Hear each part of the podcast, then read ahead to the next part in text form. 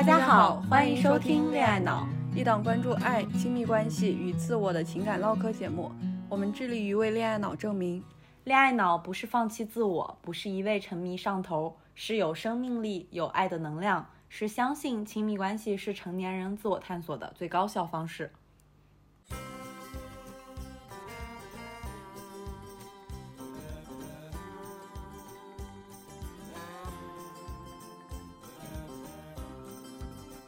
我是肖一，我是胡晓，我爱男孩，我爱女孩。我一直相信自己是个恋爱脑，我一直不觉得自己是个恋爱脑。我拒绝恋爱技巧，我依赖恋爱技巧。我是热乎乎的小狗，小狗天下第一。我是拧巴巴的小猫，小猫宇宙无敌。拧巴巴什么鬼？强行对仗。总之吧，就是说我们是完全不同的女孩，连性取向都不一样，性格喜好也全然不同。但我们相信，恋爱脑不是一个贬义词。亲密关系永远是一面镜子，照出自己的问题和最真实的样子。我们期待和你接上恋爱脑的脑电波。Hello Hello，大家好，好久不见，真的好久不见。是的，在这个播客开始录之前，我要先花一段时间来举报一下肖依依，因为呢，她作为我们播客的这个 KPI 涨粉的负责人，但是他在过去的这一个月中，大家也能看到我们十一月份没有更新。这呢，就取决于他的一些一些偷懒，也没偷懒，是正职太多事儿了。我这深渊，每个打工的人都明白。是的，当然我肯定也有一些推卸自己的责任，因为我也一些偷懒，我也得承认一下。嗯，我澄清一下，我们俩确实是因为正职太忙了，年底一个热转期。但是不能放弃播客哈，先立个 flag。我确实呢，年底得冲一个 KPI，播客 KPI。嗯，我们今年给我定的指标是我需要涨粉涨到一万人啊。我们现在播出的时候应该是刚好七千个粉丝的左右，露头露头。嗯。等待着世界上有没有哪些天使，剩下的两千九百个人能够在接下来的一个月里关注我，那就是每天这个播客需要涨粉一百人，根本是不可能的事情哈。我觉得是有可能的。现在现在收听到的所有人，立 刻转发我们的播客到朋友 圈和所有平台，求求你们了。开个玩笑，开个玩笑。下面呢，我们就开始本期的正题。相信大家看到标题就会明白。我们作为一档关注亲密关系的播客，居然没有聊过 再见爱人，而且再见爱人已经更新了三季了。然后我们今天这一期就希望聊一聊。呃，我和胡晓两个人都是《再见爱人》这档节目的忠实自来水。对我们是每一季都有看，而且每一季都有很多感受，也有想聊过，甚至可能我们之前的职业跟这个节目是非常非常强相关的。甚至我们当中有人参与过第一季节目的录制。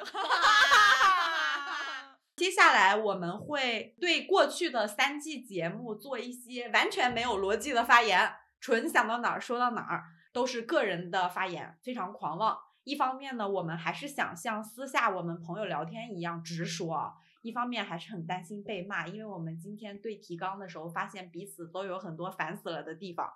毕竟我们不了解任何一对嘉宾在镜头之外的生活，然后我们其实只是一个旁观者的视角，大家就当听个乐子。我们不能说真的去点评别人的真实生活啊，非常可怕。是的，最后节目呈现出来的也只有十八天的旅游，这都是剪辑后的片段。我们作为观众所看到的，肯定也是他们那么多年生活中的冰山一角。本期我们不会像流水账拉片一样聊很细，所以可能会就是拿一枪打一炮。首先，第一个问题，我想知道一档名为《恋爱脑》的播客。为什么就是像在现在有这么多恋综的市场上，我们却要聊离婚综艺呢？首先，第一个最直接的原因就是《再见爱人》是一档很棒、很棒、很棒的节目，毋庸置疑。就像《恋爱脑》也是一档很有品味、很有品味的播客，毋庸置疑。仅代表胡小个人发言。回来能看出整个节目组对于自己的生产出来的这个仔的用心程度。而且作为一档离婚综艺，其实你对于所谓心理学也好，对于自我的探索也好，对于原生家庭的探索也好，绝对不是传统编导逻辑去做一个游戏类综艺、竞技类综艺那么容易的。甚至做内容的人在做这种东西的时候，你会消耗自己的生命力和感受力去生产这些东西，包括你要判断这个东西我要怎么样的呈现，不带有恶意，让大家感受。我觉得。是非常非常好的一档节目，它基本上算是我在国内所有综艺里的白月光。那为什么会是白月光呢？这个点它至于其他的综艺的差别？因为其实我俩都有在综艺幕后制作的经经历，我们非常清楚一档节目好看一定是足够真实，而我觉得在线爱人没有比它更真的了。就包括外面的人会说节目组有剧本，我说实话，其实没有，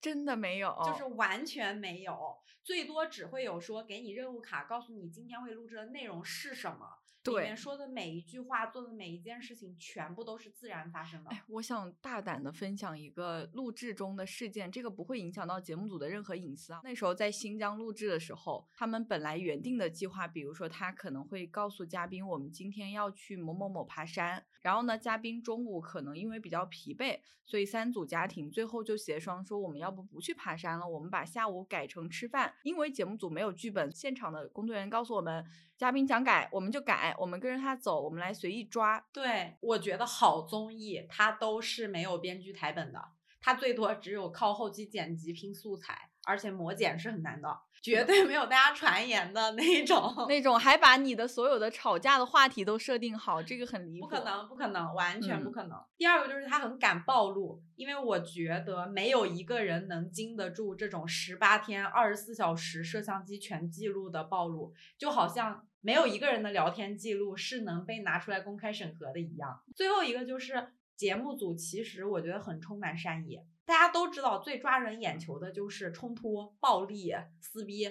而一档离婚综艺，这些元素充斥着。你比起做一档正常的综艺，你要一直克服这个过程中的诱惑，说我坚决不要用那些劣质的、最刺激的、最直观感受的那些东西，我要挖掘深邃的、大家可能忽略的、不一定有传播度的内容。所以我觉得节目组是充满善意的。其实我和你都是非常喜欢这档节目的，那我们分别来聊一下我们喜欢这档节目的原因吧。先回答刚才那个为什么这么多恋综要聊离婚综艺？我觉得就像吃菜，虽然市面上有很多菜，美国有漫威超级英雄宇宙，国内有婚恋综艺宇宙，甚至是全年龄段、全婚恋阶段全覆盖的。看完一遍以后，还是觉得《再见爱人》最好看。比如说有哪一些综艺呢？我们可以来码一下，就是从各种年龄段，就比如说谈恋爱之前有哪些综艺呢？你看，原来有那个 Heart Signal 转过来的心动的信号，嗯，其实就是谈恋爱嘛，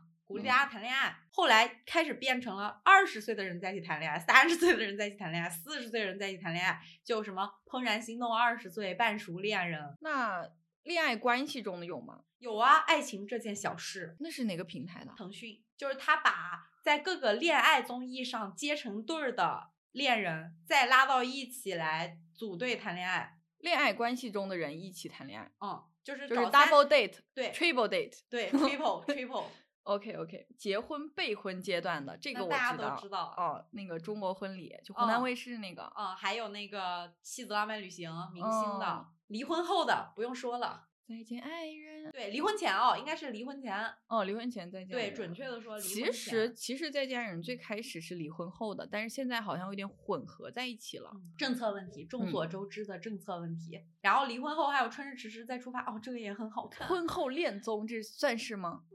嗯，离婚后恋综，其实我觉得它算是一个治愈之旅。对，就是交友之旅。找到伴侣是刺激的，跟一群新朋友出去玩一玩，而且你们是有共同的离婚经历的，能彼嗯此理解，我觉得这个还嗯，确实挺好的。也哭也也哭。确实是看完了这些菜，吃完了每一口以后，发现还是再见爱人最好吃。嗯，但是我会发现，我们好像对浪漫爱情开始脱敏了。就是那些，比如说《怦然心动二十岁》《心动的信号》，都有那种哇，你觉得哇，这种事儿也太美好了吧？比如说那个奇闻 CP 赵启嗯军对着杨凯文，就是我不希望别的女孩有礼物收的时候，你没有礼物收，很经典。嗯，你永远记得。可是我感觉我和我身边的人看恋综的时候，都会产生一个感受是，这些事儿不会真的发生在我们身上。我们放弃了对浪漫爱情的幻想，我们脱敏了。之前《花束般的恋爱》不是要翻拍内地电影版吗？嗯就争议好大，大家一直在玩梗。我觉得特别简单，就是文艺青年的那种飘在天上的浪漫爱情，所有人都已经被生活创死了，不相信。我有种感觉是像我们刚刚提到的，比如说《心动的信号》这个节目举例，他们里面请到的人好像都是一些经济基础非常好的、嗯，非常幸福的小孩儿。但是问题是，大部分人现在其实都活在巨大的压力中，所以我们没有办法共情他们。说白了，所有的影视剧里让男女主都没有经济支持的时候，这恋爱就搞不下去了。我跟你一样，我对这些可能比较年轻阶段的恋综都已经脱敏了。但我的感受是因为我觉得自己好像已经不需要通过那些恋爱综艺去学习某些东西了，因为嗯我我是感觉他们还是有一些教育意义的，或者说不一定是教育，可能就是技巧传输，对对对对对，就是有些这种，就比如说你该如何跟一个人表白，你该如何说情话，嗯我该如何确认这个人是不是喜欢我的各种信号，对，甚至是如何向对方传递你对他有意思。啊对，但是我我自己是觉得我不看他们的一个很大的原因，是因为我好像已经不需要去通过这样的节目来学习这个东西了，因为我已经在自己的生活中有了一套自己的方式，该去应对这一切。同意，完全同意。嘿嘿，我还有一个原因是，我觉得是效率问题，跟你那有点像。因为离婚综艺，我觉得它足够复杂，足够多维，甚至是我现在关关注自己的情感问题，包括关注朋友们的情感问题，我们最后都还是为了关注自己，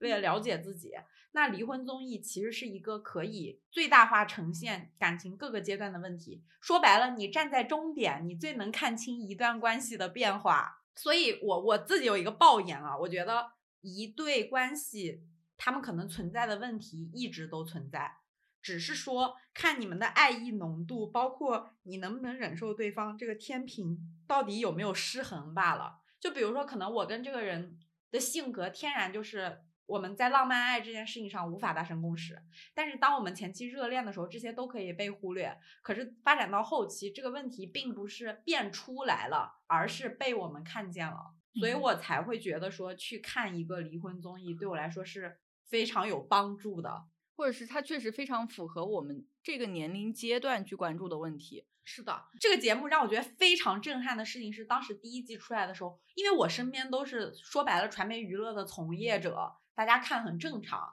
但是我那种比如说什么金融啊、互联网啊，各种跨行业，就跨到化工领域的，包括是直男的朋友，他们日常可能聊的都是那种国际政治、经济啥的，大家居然都开始和伴侣一起，就是像做功课一样去看这档节目。看节目的时候，好像每个人都能在里面发现自己在关系中曾经有过却未被发现的问题，很神奇。很神奇。我自己喜欢《再见爱人》有两个原因，一个原因是我觉得这个节目它讲了很多离婚的可能性，就比如说你离婚可能除了家暴、出轨这些常见的事情之外，你还有很多可能很微小的事情也可以导致离婚，比如说我想要去追求更好的生活了，或者是我不爱你了。这或者是很简单的，现在的日子我不开心，因为我感觉好像我小时候我父母给我灌输的教育就是，你们的婚姻没有出现原则性问题的时候，你是不能离开的。然后大家往往在一段压抑的关系中过完自己的一辈子，成为怨侣。因为过去结婚是更经济实惠的生活方式。就是你们两个人的生活成本比一个人更低，可是现在我们每个人都能自己满足自己的物质生活，所以更需要精神层面的东西。他好像在推崇一种大家更关注自我，让自己能够过得开心的婚姻状态。嗯甚至我觉得他也在重新的定义新时代里面到底什么是结婚嗯和一段婚姻好与坏，我们应该如何去判定它。是的嗯，就说白了，你看了这个节目，你会清楚的意识到，如果结婚并不能让你一个人生活比两个人生活更好，那它就不是你的必要选项。第二个就是，我觉得这个节目它其实特别的呼吁大家关注自己个人的心理健康。我们播客其实一直在说，亲密关系就是一面镜子，希望能够照出自己的问题和真实的样子。其实，在看《再见爱人》，感受到很多的婚姻到最后其实落得的都是自己的问题，是的，是我们的个人成长紧密的关系着我们亲密关系的成长。我们个人的问题影响着我们亲密关系的冲突，所以我觉得这个是一个在很多节目中它没有被提及的点，但是又是一个特别特别重要的点。是的，而且这个是我有一个特别强烈的感受，是因为上一周我和我妈妈打了电话聊天，然后我们聊到了她为什么在离婚之后没有办法进入下一段关系，包括她对于谈恋爱这件事情很抵触。她说她觉得上一段婚姻留给她的大部分东西都是痛苦，没有任何所谓美好的回忆。然后我们俩就开始聊，发现他们那一代人是不会说在离婚之后或者一段关系破裂之后去做一个错题本的东西的。他结束了一段关系就是结束了，大家处于的状态就是指责对方和埋怨对方，以及充满遗憾。没有人说真的是，比如说我再遇到一段关系，遇到了生活问题。遇到了债务问题，遇到了经济问题，我们要怎么样去解决？他们不会去思考这个，因为时代环境没有告诉你你要去想这些。时代环境忙着在宣传的就是，哦，你要有一个稳定的家庭，你要让婚姻一直维持下去。所以我感觉我妈妈他们那一代人对于婚姻关系的存续，那个焦虑感是比自己快不快乐焦虑感更强烈的。然后他也不可能说像这个节目里说的，大家通过婚姻去关注自己的个人心理健康。包括我们俩平时在播客里聊的这些事儿，其实你和妈妈那一辈的人聊起来，就是你要关注自我的感受，你现在在关系里是什么样的，他们是有门槛的，你们是很难聊到一起去的，这个是一个非常强烈的差异。所以我觉得这个节目特别好的是，它呈现了一种新的婚姻中的叙事方式。是的，我给我妈买了一套上野千鹤子，并且推荐她去看《再见爱人》。然后下面我觉得我想聊聊第二个问题是。明明有三季节目了，为什么我们不想只聊第三季？明明热度很高，因为我自己本身真的真的是铁粉，这个节目的大铁粉。别说了，曾经是有过这样的爆言，希望去这个节目组实习一段时间，免费打工，学习，免费打工，可以免费打工的程度。然后我发现。当我在看第三季的时候，出现了一个神奇的现象，不知道大家有没有同样的病情，就是郭姐效应。当我看第二季的时候，我怀念郭柯宇；当我看第三季的时候，我开始重看郭柯宇，因为我觉得第一季的时候，就是我能看到很多丰富多维的情感关系，抛开婚姻之后，他们还是朋友，是爱人，是知己，甚至我看。就是第一季节目的时候，我会带入某个人，然后我发现我越看第二季、第三季，越往后看，我带入不进任何一个人。第二季的话，就是冲突、争吵。充满了自我解放，然后可能那个时候新女人救男人的话题慢慢出来了，因为张婉婷的出现，包括艾薇那一段的关系，就是哎受不了了，真的是想起来就头疼。我觉得艾薇跟 Lisa 姐就是传统的男主外女主内，女的一辈子没有尊严、没有自己生活的关系。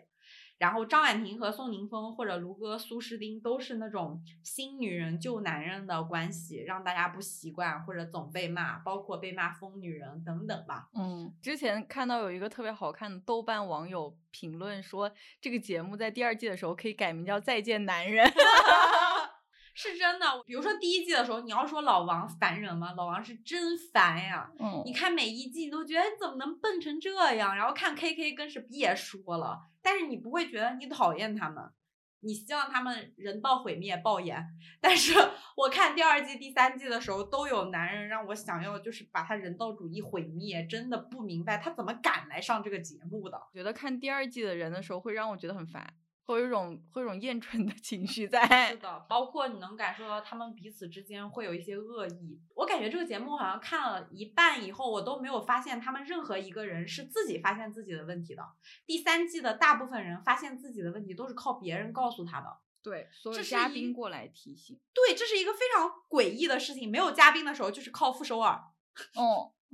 我觉得非常荒谬，包括比如说第三季的嘉宾，我觉得他们彼此之间一点儿都不熟，他们不了解对方是什么样的人，不了解对方真实的样子是什么样的，他们只是爱对方在自己想象中的样子。比如说张硕跟王睡睡就不用说了，张硕根本不认识王睡睡，对，张硕爱的是那个校花，是的，那个人可以是王睡睡，也可以是李睡睡，还可以是张醒醒，总之就是只要是个校花就可以，对。包括第三季还有很多趾高气扬、指责伴侣的部分，就是大家老提到的老纪跟王诗晴之间的那种竞争关系、对手关系。看着我就一个感觉，你们是怎么敢来上这个节目的呀？这样暴露在大众下，尤其张硕后，因为后面我们不太会聊张硕了，前面就说 说一下，因为我觉得不值得有什么可说的。对，我觉得他是应该是大家都公认的傻逼吧，一个。明明三十岁了，自己的心智还停留在不满十八岁的幼稚妈宝巨婴，毫无反思能力，自大普信，一切以外部价值为评价标准的一个普男。这一段不要有人骂我，谢谢。嗯，从三季下来，特别大的冲突就是我感觉节目组的人选的越来越差了。嗯，我觉得可能一部分是节目组的选角标准，还有一部分可能是很难做到像第一季一样，因为第一季是一个没有人知道这节目是个什么样节目的人，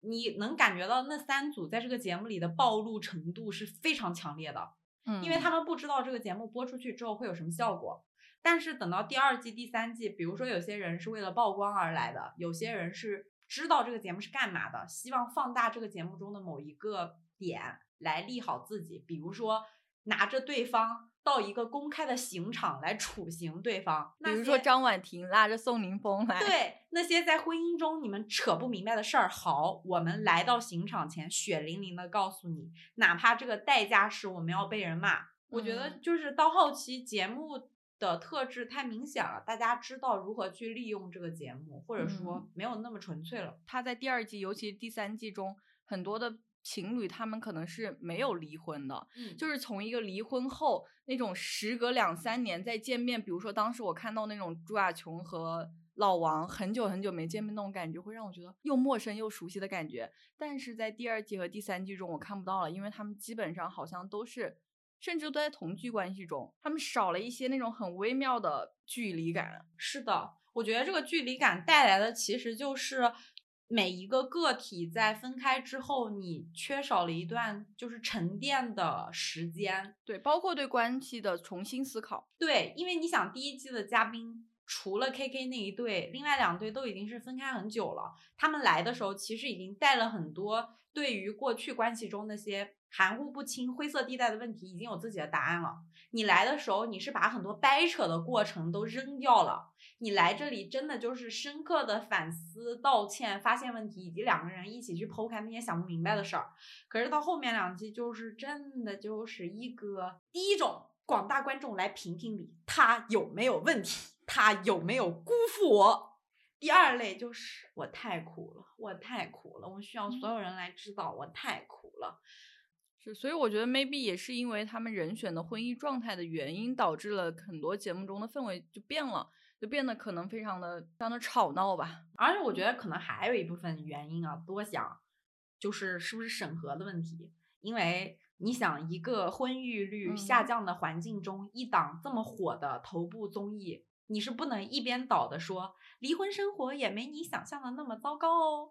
嗯，所以其实后面这个节目大家看起来就有点像一个婚姻调解的综艺的感觉，因为它其实有很多的机制。我觉得比起以前啊，它现在更多的是鼓励大家多在关系中沟通，看见对方，一切皆有可能，一切皆能被解决。是的，这一季有一个 slogan。就是又当又立，又说又藏，因为那个片头里面一直都有“冰川自之下自有爱意万里”。你想一档离婚综艺啊，叫这个，就是说白了，你们离婚了，你们还爱对方很深很深深的 爱。台本里从来不 Q，可能他们节目组自己也很很为难，很是为难。是的，反正总之吧，因为以上的各种原因，我们觉得比起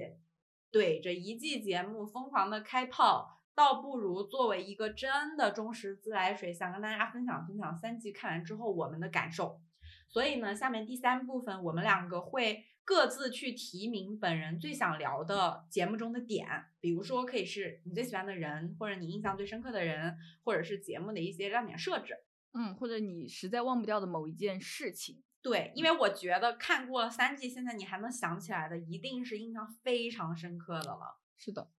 首先。本人提报第一点就是我现在情绪很上头。我看完三季，感受最强烈的一件事就是被指责的总是女人。我不是为了聊性别议题而聊这个点啊，是真的很强烈。就是大家对妻子的要求是一百二十分的，你没有做到一百二十分，就会否认你的一百分。然后对丈夫的要求是及格就行，甚至是你原来是个二十分、三十分的丈夫，只要你在这个节目里做到了五十分、六十分，别人就觉得你一个一百二十分的妻子为什么不愿意接受这个六十分的丈夫？他都已经涨了三十分了。嗯，就是会比较放大丈夫的努力，然后忽略妻子本身的好，而去抓住妻子那些小小扣分的点。是的，就比如说举个最直观的例子，你想要三季节目下来。郭柯宇被骂说这个女的不务实，然后说这个女的是那种莫名其妙，然后说一个男人想好好跟你过日子，你却不想跟他好好过，啊，嗯说你每天说些云里雾里的那些浪漫的话，然后说也不承担家庭的实质东西，好，然后傅首尔被骂。说他强势，说他想抛弃老刘，然后张婉婷被骂，不用说了，张婉婷被骂的我都不用解释啊。嗯虽然我我自己当时看的时候，我也有感觉被张婉婷语言强暴到，嗯，对，强暴 都不是暴力了。但是我能理解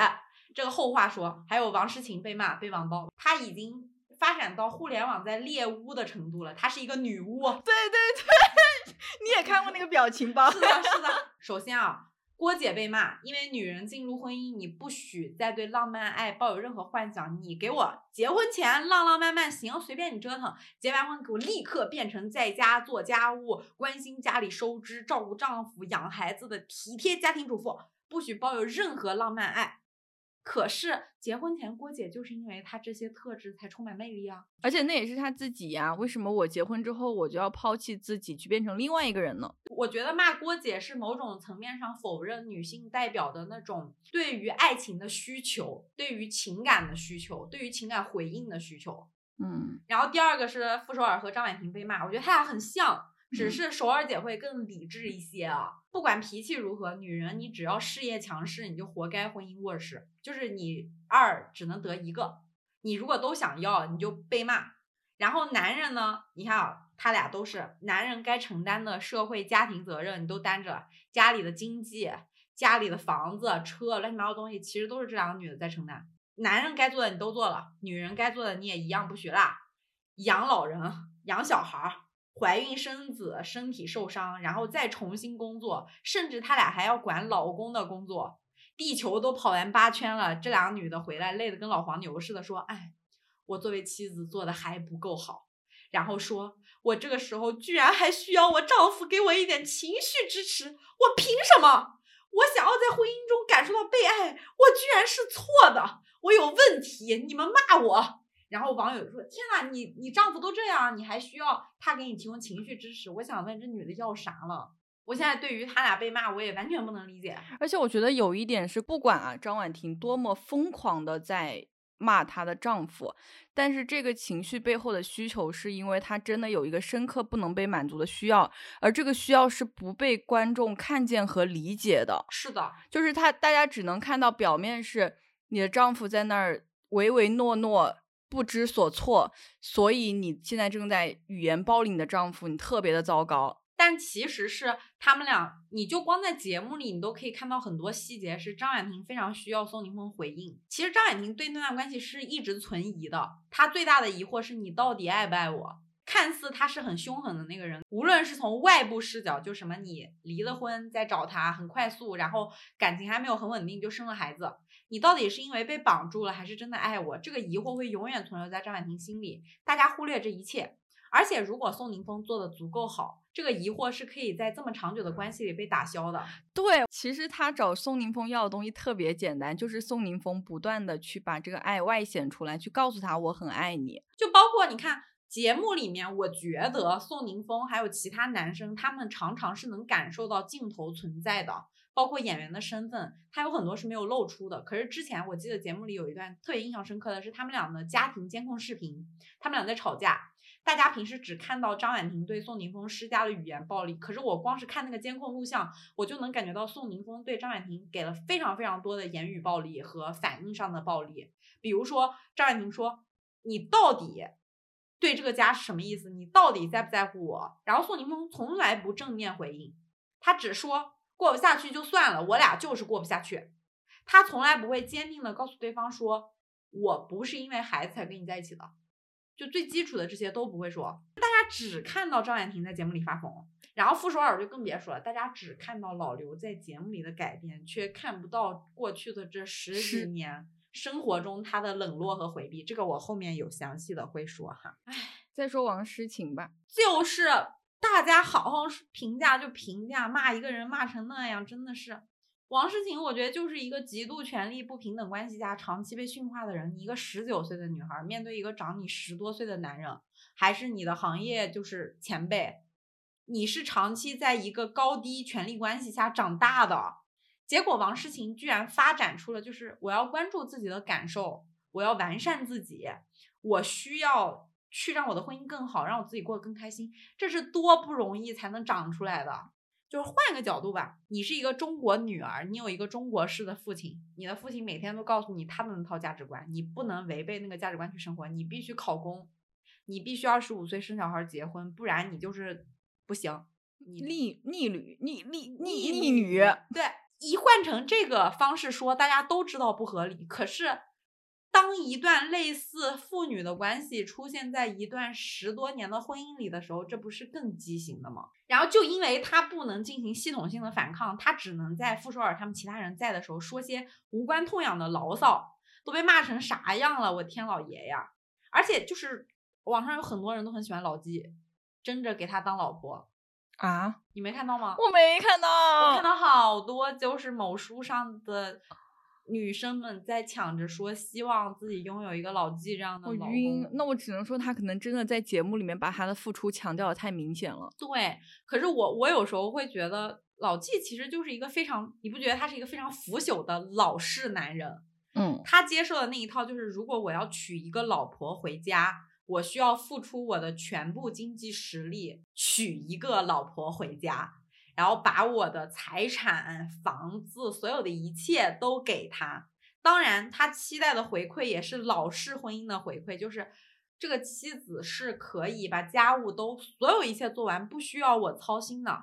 这个妻子是服从的，是永远十九岁的时候又崇拜我，世界里只有我，一切围着我团团转的王诗晴。很可怕呀！这种巨大的付出背后是非常强烈的，需要被回馈，而且是作为传统妻子的回馈。嗯，就他希望这个妻子是乖乖的，是的，是符合我需要的妻子的模样的。是的，王诗龄好几次说错话，然后老纪凶他，真的跟训小狗似的。老纪很多时候的那个眼神特别吓人，我觉得他是一个完全知道镜头存在的虚假的节目角色，在这里面。是的，是的，我觉得节目组挺厉害的。老纪这么明白镜头的存在，他还是有好几次爆发了。对，就是一个是那个分开旅行前，一个是在新疆。哦，就是在新疆那期，他们就是在那个拍婚纱照的地方吵架了。老纪有一个镜头是眼神，哇，吓死我了！就是他想要发火之前，他看了一眼镜头，那个眼神被节目组保留下来了。但是啊，你看啊，这么多女人被骂，你再反观没有被骂的女的是谁？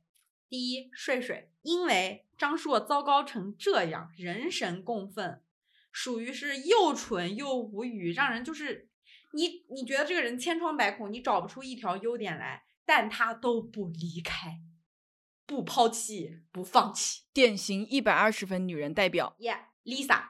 嗯，艾薇都也不知道自信在哪里哈，这个男人作为男人，然后 Lisa 一直在服从。Lisa 有那么多的不开心，一直柔柔弱弱的在说话，甚至是得了癌症康复了之后，面临了这么大的人生变故，这个男的因为怕承担他的责任，跟他毅然决然分手，一个人走过来都要跟这男人重新在一起，然后同城姐。我天，童晨杰被夸这个事儿，我一点都不觉得对童晨杰来说是好事，我觉得对女同胞来说都是坏事。她遇到了一个有暴力倾向、情绪失控、酗酒、心智永远不满十八岁的情绪失控老公，依然会在吵架之后，女孩主动去哄对方。网友们因此夸了童晨杰至少五十篇通稿吧，笑死了。我真的很是不能理解，女人要做到这个程度，你才不会被骂，明白吧？就是做牛做马。我总结发言：不抛弃，不放弃，再打你，再踢你都不松手。但是男人会因为，比如说 K K，他因为改掉了酗酒，所以后来受到了非常多的鼓励和支持。是的，嗯。可是你想，如果是一个女的，她是一个酗酒的妈妈，不会有人原谅她的。是的，互联网的记忆好错乱呀，大家。我真的觉得这些男的都干嘛了呀？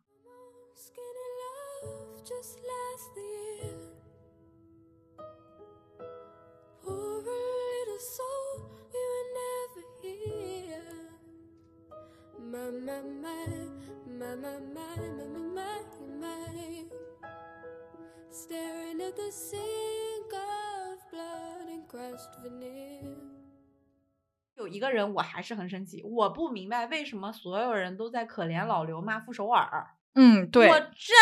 的理解不了。就是嗯 maybe 有些人会说，OK，傅首尔，你没有履行承诺，你没有跟老刘走到最后，对吧？或者是你就是因你们没有任何原则性的问题，你就要分手。然后说老刘这么好，我一直有一个天问，老刘好在哪儿呢？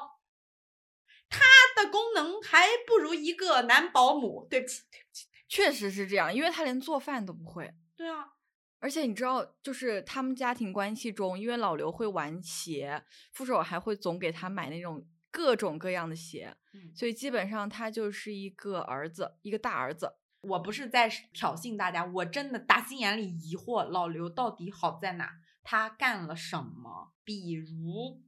不离开护手尔，对，不离开他，或者是等待他，永远在原地等待他，就大家会为这件事情感动。我知道网络上有很多人会截那个图，说老刘每一天晚上，呃，等傅首尔回家，不管多晚，包括老刘为了傅首尔戒掉电脑游戏，可以陪他一起。这些在关系中可能女人会做过无数次，但是一些细小的放弃，但是在男性身上发生的时候会变得特别大。而且要拿个大喇叭喊出来。我不知道是大家对男性的要求变低了，还是怎么回事。我是一个没什么情绪的人，其实看这个节目的时候，从第一季到第三季，但是情绪太大了，有点儿。你是情绪 太大了收一点，收一点，收一点。但是我因为傅首尔，我是真实的有过那种就是急火攻心的感觉，而且不是在节目中，节目中有部分吧，但更多的也是我在社媒上刷到所有人对他的抨击，说他自私、白眼狼、过河拆桥等等。特别伤人的词，哎呀，我真的，我看第三季，我唯一会带入且为之落泪的 就是首尔姐。其实我说实话，我先说一下立场，我在看这档节目之前，我没有那么喜欢她，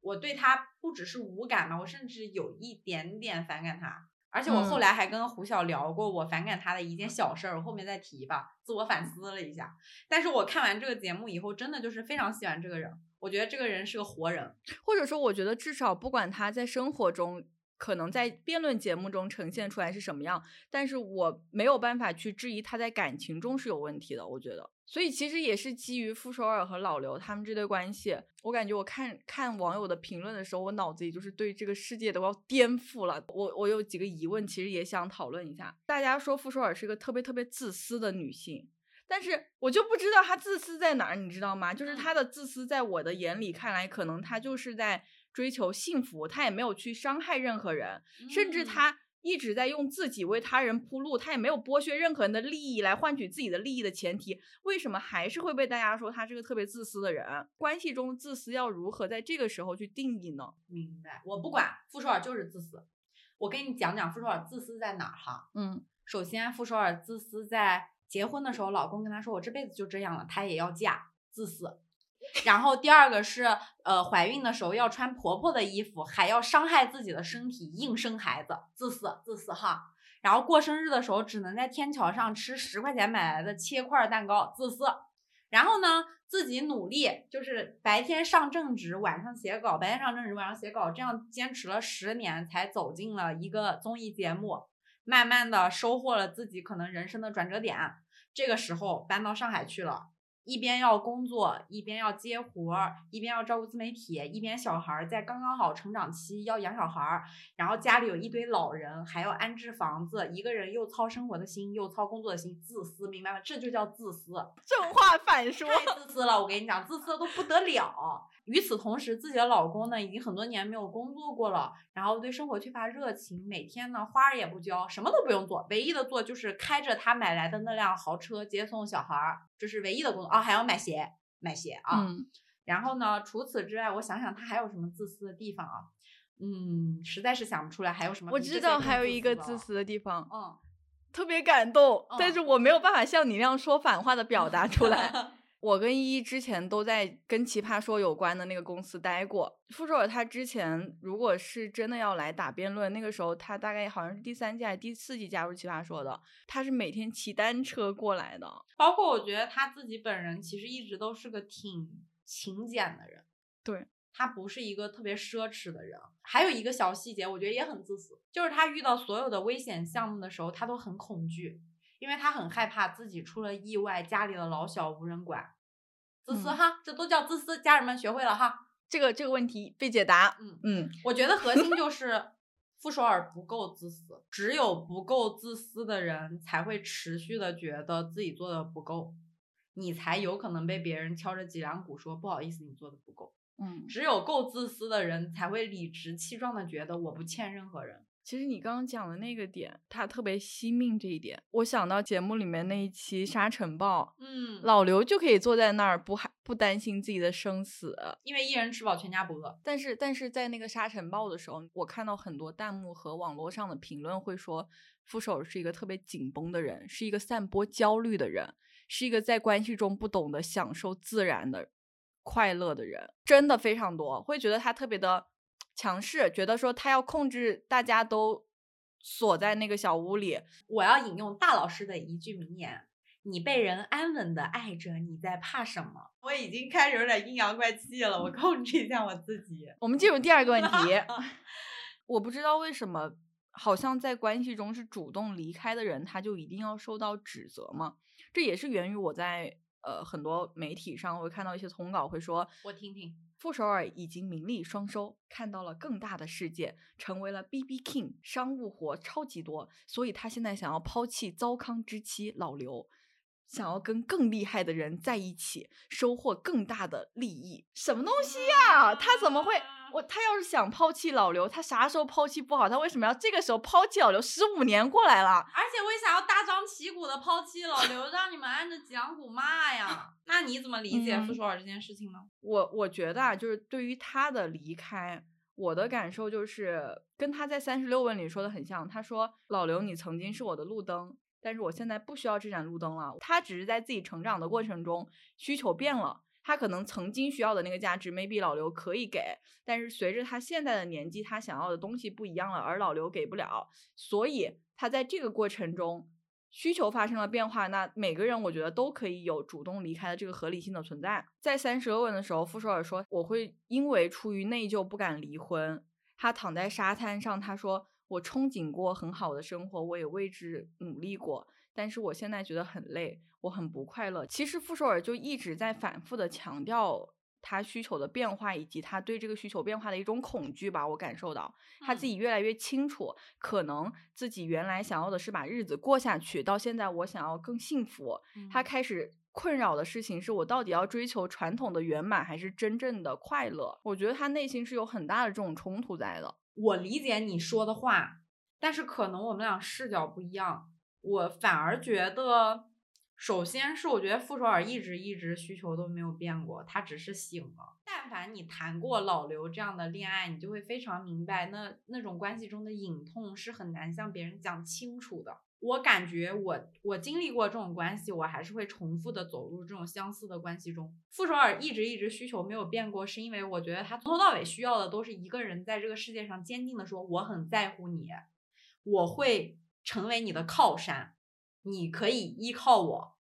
他一直需要的都是这么一个人，包括他在节目里说他不敢，比如说出事儿，因为没有人能帮他管着家。他那么早的结婚是希望拥有一个自己的家。我觉得傅首尔代表的是那种很典型的东亚女孩，她没有真正的家，他其实希望的就是我能快速的找到一个温暖的关系，安慰我、照顾我，然后这个人心疼我。那这个人其实需要的就是他足够安全且不会离开我。但问题就是这个需求一直没变过，为什么到了这个时候傅首尔要走？我觉得特别简单，因为在年轻的时候他们有更严峻的问题，就是眼前在着火。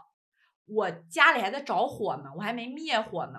我考虑不到那些我精神层面的东西，那些我未被满足的情感需求。你想啊，他从谈恋爱开始就被推着，就是我想要快速拥有一个家庭，结婚了没钱，我要快速的积累财富，要打工，然后生了孩子以后，就是既要养孩子，又要个人实现。然后再被推到就是所谓成为了一个小名人，我要如何保住现在的名望地位，让我的家庭生活越走越好，而不是由俭入奢再由奢入俭，一直到他足够稳定了，我觉得他才会回首发现十五年前的傅首尔和现在的傅首尔持久的、一直的、从来没变过的拥有一个我希望我能依靠谁的需要，只是过去我的生活中有更多要操心的事儿。老刘只给我一盏灯就够了，但是现在我生活中要操心的事儿没那么多了，我才发现我那些需求一直是不被满足的。我看整档节目的时候，我不知道你有没有这个感觉，就是比如说宋宁峰跟张婉婷吵成那样了，但是宋宁峰一说到，比如说结婚没有戒指，就是没有任何前提的，张婉婷就怀孕了，就开始为他生孩子，他总是心疼的。嗯，可是我看第三季的时候，我看到最后啊。才发现老刘稍微有一点点对于首尔姐的心疼，就其他时候我感觉不到他对傅首尔的心疼，包括刚开始那一段时间，就简直傅首尔就是他的目光一直追随着老刘，一直很恳切问出的问题就是你的问题在婚姻里不能被解决吗？你快乐吗？你后悔结婚吗？他永远是带着一种我希望得到一个肯定、得到一个回应的眼神去跟老刘沟通的。我觉得真的不是傅首尔变了，是老刘给的太少了，而且越来越少，少到最后连心疼都没有。我觉得他们俩甚至连个就是同居搭伙过日子都不算。而且这也是我就是既心疼首尔姐，又觉得她很勇敢的地方。因为你想，她是一个八零年左右生的人，包括她在合肥那种城市，家庭状况也不是特别好。她接受的教育其实是一个女人，你怎么能在丈夫没有原则性问题的时候就离开婚姻呢？所以我觉得她讲的那些什么老刘，你是我的路灯，但是我现在不需要这盏灯了，我会很愧疚。她会把这些责任都揽在自己身上。一方面肯定是他是个体面人。但另一方面，我觉得他心里也是相信这一点的。他觉得我不能指责对方，我离开了是亏欠对方。就我的离开一定是我错了，因为你好像没有犯什么错。错，但是怎么去定义这个错呢？又是一个新的问题。对，包括就是他可能觉得自己离开是审判对方，因为我没有陪你走下去。我觉得李松蔚他们都察觉到了这一点。他一直在给傅首尔说，就是你可以去追求自由，你可以获得快乐。其实委婉一点，我觉得就是你不欠老刘，你也不需要为他的下半生去负责。是的，大家一直在说什么老刘糟糠之妻的时候，我特别想问一句，就是有没有人问过老刘欠不欠傅首尔呢？大家只看见傅首尔没做了什么，比如说没有陪老刘走下去，但是却看不见傅首尔做了些什么，就像永远忽视傅首尔的老刘一样。我身边有太多这样的。就是比我们大的姐姐，是一手操持着家里的所有劳动，一手操持着工作中所有的事情的。是的，大家会因为老刘在三十六问中那一段表白，网上都哭得稀里哗啦的。但是大家没有注意到，是老刘在十五年之间都没有说过这样的表白。然后他上一次说是在结婚之前，但是但是他只要动一动，好像全世界都惊了。可能我比你还更自私一点吧，或者幼稚。我其实不太能接受每个人都可以主动离开，嗯，哎，这个这个再说吧，这是我自己的感情观嘛。好，但是对于傅首尔来说，即便是在我这样挑剔的感情观里，我还是挑不出任何毛病。他凭什么不能离开？比如说我在这段关系里，我得到过我在别的地方缺失的东西，我还走，那就是又当又立嘛。可我感觉傅首尔在这段关系里就是一直在失去，或者说他一直是。不被满足的，包括你刚才提到的十五年没有一句我爱你，嗯，没有一句夸赞，没有一句你很漂亮，然后这一切都可以归咎于老刘，他有抒情障碍，然后最后一个发现，我操，老刘没有抒情障碍，他什么都能说，他说的很浪漫，很美好。对呀，那为什么不说呢？对呀。嗯，因为因为我跟你讲，我我当下有一个特别生气的点，是我有很多的呃伴侣也会说我表达有问题，就是包括你跟我很熟，你也知道我这个人就是有点嘴硬。但是如果当我知道伴侣有很明显的这一部分需求不被满足的时候，如果我足够爱他，我会有足够多的动力让自己去跳出那个稍微有一点舒适的地方去。硬着头皮也会去表达，是的，因为你怕对方伤心。就是刚刚讲那个老刘不心疼傅首尔，我突然脑子里冒出一句话，就是我觉得一段关系里看谁是那个失语的人，就是看对方舍不舍得你伤心。嗯，我觉得在傅首尔和老刘的这段关系里，老刘舍得让傅首尔伤心，而且舍得了十几年，但是傅首尔不舍得老刘伤心。所以他一直接受老刘可能有的时候忽略他的话，包括他离婚如此强烈的愧疚感。还不懂这一秒钟怎么举动，怎么好好的和谁牵手，那寂寞有些许不同，我挑着留下没说，那生活。过分激动，没什么，我已经以为能够把握，而我不再觉得失去是舍不得，有时候只。愿意听你唱完一首歌，在所有人事已非的景色里，我最喜欢。下面我要说一些个人的故事，关于傅首尔和老刘的类似的经历。好的，我觉得就是爱过老刘这样的人，你就知道是怎么样的痛苦了。我试着描述一下，大家一定能对上号。就是你跟他在一起，你发现他就是不做什么，时间久了以后呢，你会把过节、过生日、庆祝仪式感各种需求啊，都慢慢删除掉。你们俩的生活就是可能在一起吃饭，可能甚至不在一起吃饭，每天只问对方一句“回家了吗”，各自工作，住在一个屋子里，然后你各种需求都没了。因为对方的行为和态度始终在告诉你，就是你这些需求不被满足也可以哦。我们也并不是非得要一起看电影的哦，人家情侣也都不这样啊，人家情侣也都一天才打一个电话等等。然后你发现这个人很神奇，他关注远方的一切，他可能是一个生活非常有趣味的人，比如说打游戏打得很嗨，比如说关心国际政治，比如说关心。今天互联网上热搜出现了什么事情？但是他永远看不见眼前的你，他看到远方的女孩被职场暴力，却看不到近处的你永远在逼被迫加班呢。然后时间久了，你会发现，你不仅会切割自己的需求，你还会反思，你会觉得，哦，一个嗯，他很爱我，一个爱我的人，也不一定会满足我的所有需求的。他不满足我的需求是正常的，可能是我要的太多了吧？为什么他跟别的人谈恋爱的时候没有这种问题呢？我是不是应该更关注他的状态呢？是不是我太关注自己了？我得理解他，他能量不足，我得理解他，他受过伤，然后我需要调整一下自己的期待，然后我再说，哎，到最后你发现，你循环无数次思考这个过程，做出了改变，然后发现对方啥也没变，他可能也发觉不了你的改变，你的妥协，是的，他看不见。就我刚刚说的，他看得见远方，看不见你。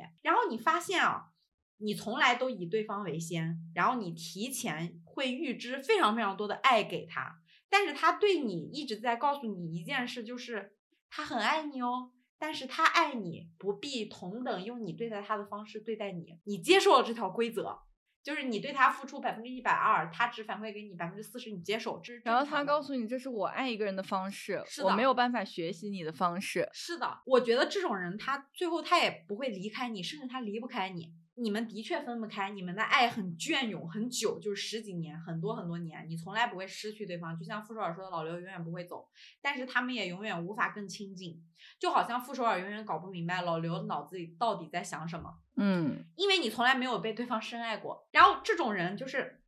你对亲密关系的需求，他从一开始就会告诉你，不好意思，我满足不了。然后我会觉得这种伴侣。他很像是我对他来说，我就是他的兼职，他兼职当我的男朋友。然后你不离开，其实对方就会在你不离开的这个过程里反复去验证，说你害怕被抛弃，你害怕一个人。你看老刘对于傅首尔很恐惧一个人这件事情非常清楚，所以他知道他必须开着那盏灯，他必须每天等他回家，他必须不能消失，因为这几件事对于傅首尔最在乎的被抛弃是至关重要的。只要他把这几件事做到了，其他就可以不做。嗯，他非常清楚，因为他验证了你的基本线是别人的底线，他只要做到底线就行了。而且时间久了，你会下意识的怕冒犯他，或者怕自己要的更多，给他留出特别多的空间。就是简单听下来，其实我我在想，对于老刘这种人来说，会不会？亲密关系或者爱情本身就不是特别重要的一个东西，在他的生命中，其实说白了嘛，老刘就是一条寄生虫，在他们这段关系中。是的，虽然这样讲很难听，而且我觉得这个寄生虫根本不是大家理解的，就是钱经济上的支持，是傅首尔很像是老刘的血包。嗯，就你看他们俩描述当初很年轻的时候相恋，我觉得傅首尔他一直都是一个。特别有能量的人，当初他一定是用自己的能量点燃了老刘，获得了爱，包括什么为他唱歌、给他过生日等等。就当初他们一定这个模式是奏效的，但是现在老刘自己没有能量了，而且他觉他把这一切归咎于傅首尔的给不了。这种关系到最后就是只要不分手，什么都可以。对，就是一种非常温水煮青蛙的感觉。对，只要对方好像没有做出一些致命的违规行为，比如像刚刚说的出轨，那他就可以不满足你的很多需求。我为什么对此非常感同身受呢？因为我发现，我开始思考，我好像以前的关系就是必须走到了出轨那一步，我才能下定决心离开。你不觉得你现在的关系也有一点吗？这是你一个很大的命题，我觉得你我自己的。也觉得，我觉得对我来说是一个非常大的命题，就是我非常能够忍受。是的，你在播客中分享了非常多的故事，换在我的身上，我就铁定分手了。对于这种关系来说，其实你确实很容易重复的掉入这个模式。你从来不否定这种关系里的爱是真的，但是不合适也是真的。就我举个例子啊，特别真实。我之前的男朋友，他可以连续两个月每每天都给我写信，你觉得特别浪漫。然后他为人也很 nice，但是我跟他在一起，我感觉我永远填不满他。就是他要么就是非常愤世嫉俗，要么就是没有能量。包括我现在这段关系，如果出现了同样的问题，比如说回避问题，或者冷暴力，或者是对方对我的一些疑惑不做出特别明确的回应，我的反应都很应激。比如说哪种应激呢？比如说对方答应我要一起去做什么，嗯，但是不停的在打折扣。就比如说我们约好要一起去旅游，然后最后他说：“哎呀，算了吧，要不我们换个更近的地对，方。然后再到最后说我们出去吃个饭嘛，然后或者是过生日会陪你吃饭，会陪你在一起待着，但是他会表现的很累、很嫌弃、很疲惫。比如说你如果生气，对方就会说：“哎呀，你怎么我都陪你了。原来不这样做，但是我做了，这就是我的好，你不对需要要求更”多。包括事实事后会说，就是我其实以前我都不过，现在是因为你需要，我觉得嗯这件事要做。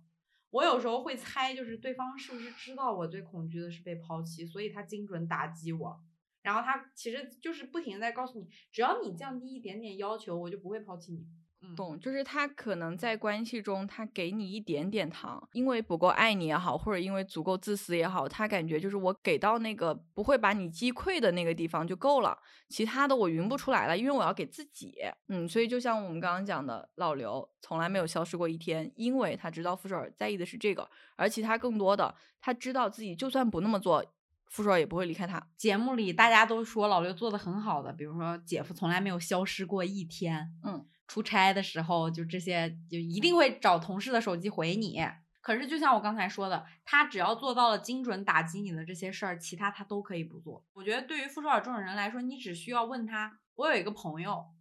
遇到了你同样的情况，你会怎么劝他？傅首尔一定能对你说出对他自己最好的方式。但他却没有办法在自己的关系中践行。对，就是之前有一个那个名言，就说你要像对待你最好的朋友一样对待自己。真的不可能做到，其实都不只是你。如果这个问题问我，我也不行。而且我觉得老刘有一个验证我这个猜想的事情啊，是当时他在节目有一集后采里面说，我当时都有点害怕。他说我有时候知道首尔需要被回应，但我会故意用不回应的方式让他憋着。我这句话就是至少验证了我两个猜想：第一，老刘非常聪明，他知道所有的一切；第二，他非常知道自己如何让这段关系存续下去，又自己最舒服。老刘确实是个非常聪明的人，包括我其实特别震惊，在陈明来的那一期，然后他们俩那一段算是辩论型的对话吧。其实老刘是一个知识上是可以跟傅首尔同一持平线上的这么一个人。对，就旗嗯鼓相当的。说白了，你刚刚说的这个形式就是他的一种暴力吧，他的一种非常聪明而隐性、不容易被察觉的暴力。在这个节目中，老刘呈现出来最大的问题就是他不爱了，现在不爱，然后他不愿意承认自己不爱，然后他唯一做的事情就是，嗯，傅首尔，我在原地等你，但是我也只能在原地等你，我只能浅浅的爱你，我没有办法做出更多的改变。是的，而且我觉得就是所谓大家觉得老刘没得选了，傅首尔抛弃他，并不是这样。老刘的选择在无数的时刻中都出现过，因为傅首尔其实他也是一个非常善于表达的人，他也做过非常多的努力。嗯，包括你的前男友们，他们也是有过选择的，明白吗？我疯狂点你。明白。就包括你想，傅首尔她就是一个很热情、充满了共情能力、双商在线、生命力很旺盛的女人。就你你你哪怕没有看过他们俩年轻时候谈恋爱，你都能想象到她是也不是说付出啊，就是燃烧自己，很有能量，让整个家都很温暖的。但是现在面临的问题是，她已经把该做的都做了。一个人是修不好坏掉的家庭机器的，一个能做都做了的女人，不亏欠任何人，凭什么骂她？生气，一说我就生气。气死了。还有一个新的问题，就我想知道是不是人性它本身就是倾向于同情弱者，或者说恃强凌弱这件事情是不是本身就是普遍存在的？我我想问这个问题核心原因是我其实我们刚刚聊到了糟糠之妻，其实现在在网上老刘也好，呃，我觉得老纪都有被说到，就是他们被抛弃了。老纪因为年纪大被抛弃，老刘因为没有工作被抛弃。我很难去共情到这个大众情绪是为什么大家关注的，就是就是这一部分。其实我觉得这个问题太大了，因为你要聊倾向于同情弱者还是恃强凌弱这件事情，就变成对于人性的剖析了。嗯嗯，你要真说大家同情弱者吗？可能有一大部分在网上去同情老纪和老刘的人，在现实生活中不会对弱者看任何一眼，甚至但在互联网上，他会变得非常的高尚。是的，我觉得这件嗯事情来源于他到底能不能作为一个清醒的局外人去指点江山，尤其在互联网这个领域上。对不起，冒犯冒犯、嗯啊，好害怕被骂。没关系，不哦会的。但我觉得这件事情可以聊的是，为什么大家都去同情老纪和老刘？就大嗯家会担心老刘离开傅首尔之后没有收入，自己无法生存，嗯，担心傅首尔可能会不给老刘钱花，在离婚的时候。我有一个很疑惑的点，跟这个很像。一个女的如果当家庭主妇多年离婚，带着孩子去找工作，你想象一下，你是她哦，你去面试，你会很顺利的找到工作吗？不会，你会被邻居接受吗？我应该会被很多人议论。哎呦，这一个女的怎么就离开家庭了？哎呦，这这这真惨，也不知道啥事儿。嗯甚至可能你的父母都会说，当初不让你放弃工作，你非要放弃工作，所有人都嗯会指责他或者点评他，但不会有人真的就是为他提供什么帮助。但是换一下，性转一下，一个男的当家庭主夫多年离婚，当没当家庭主夫不好说啊，当司机也算吧，买买鞋司机，嗯，这里特指老刘。且绝不可能是净身出户，因为傅首尔作为一个公众人物，他如果真的要这样，且这个男的不满足这个条件，对方是有无数个武器去攻击他，让他身败名裂的。然后大家都可怜这个男的，觉得是女生造成了这一切，逻辑真牛逼。就是一个弱势的家庭主妇，是谁让你当初放弃的？一个并不一定真的弱势的家庭主妇，哇哦，都怪那个女人。婚姻里的情感劳动，大家根本不当一回事儿。除此之外，傅首尔真的有阻止过老刘工作吗？我觉得不只是外部啊，就我们内部的视角，其实我们知道他一直在鼓励老刘去工作。有一段时间，甚至还会带着老刘去工作。你去网上搜索都能搜到他们合作的很多商务。包括说，可能老刘借着傅首尔老公的身份，其实也出席了一些商业活动。当老刘的身份换成一个女性的时候，我刚刚提的这个问题，它就不会构成一个争议。是的，而且我有个疑问啊，哪个女的能在家做了十年家庭主妇，一离婚出来就能参与电视剧编剧，还自己写有人买的大纲，搞笑呢？现在你知道网上有很多人，他们还会指责傅首尔是一个非常强势的人。其实首尔他经常会在节目里面去要老刘努力嘛、上进嘛，嗯去追寻自己的事业。很多网友就会说：“哎呀，你真的是你点这些东西就是伤对方自自尊心，你在不停的否定对方的能力。我觉得这个事儿就是一个语言的陷阱。我们现在如果去找再见爱人的 cut 截出傅首尔夸老刘合集，我觉得一定会超过五分钟。对，素材。你想要骂他的时候，你可以找出无数条素材骂他。所谓的真相，也只是大家制造的单方面的真相而已。我觉得傅首尔，哎，就是就和张婉婷一样，坏就坏在一张嘴。当然，我承认大家肯定各自都有各自的脾气的问题，或者为对方妥协的地步不够。但是，一段关系没有无缘无故的疯女人和强势女人嘛？谁不喜欢在家当个废物啊？谁不希望自己温温柔柔的呀？谁想发疯呀？谁不希望被人照顾、被人呵护啊？这两个人坏就坏在除了动嘴发牢骚，他其实什么都没逼过。哎，我很疑惑，大家看电视剧或者看身边的很多男主外女主内的关系，丈夫是如何控制家庭主妇的妻子的呢？妻子刷丈夫的卡，丈夫把卡片冻结，嗯限制你的每个月的生活费，财务状况不对你公开，因为经济是最好的切断你在社会上权利的一件事儿。如果啊，我们就当坏女人哈，咱们一起来当坏女人。我们现在就是说要逼老刘，很简单啊，要么切断经济来源，要么让他承担家庭的支出，也不用撕破脸。老刘这个月没钱了，你支付一下家里的房租、房贷、小孩的学费、生活费、车费、保姆费、家教费，所有的工作人员的费、老人的赡养费、家里的食宿，来，嗯，一个月就垮。你知道很早之前的一档节目中，网友扒出来说，傅首尔让老刘记账，记一些家庭的开销，就比如说我今天去买菜，然后可能花了几十块钱，他让老刘记账这件事情，大家要骂。我不懂，老刘花了钱，为什么不能记个账呢？他又没让老刘付钱。这个节目就是所有的人都在放大老刘的脆弱，然后再放大傅首尔的坏。是的，因为我觉得我们今天揪着说傅首尔没错，老刘就是有错，或者傅首尔没那么坏，这是个罗生门，永远讲不清楚。嗯，但是我们唯一能讲的角度就是，当把所有这些事变成性转版的时候，如果你觉得有那么一点点不对劲，那傅首尔就不值得被这样全网网暴的骂。而且十五年，一个人在婚姻中，在一段关系中，却总是感到孤单和无助，这些都是他一个人熬过来的。大家谁有资格说他？另外，我还有一点特别想说的，在傅首尔老刘身上，在看过《三十六问》和《最后的选择》之后，他现在在我这儿，首尔姐现在在我这儿是一个非常非常勇敢的人。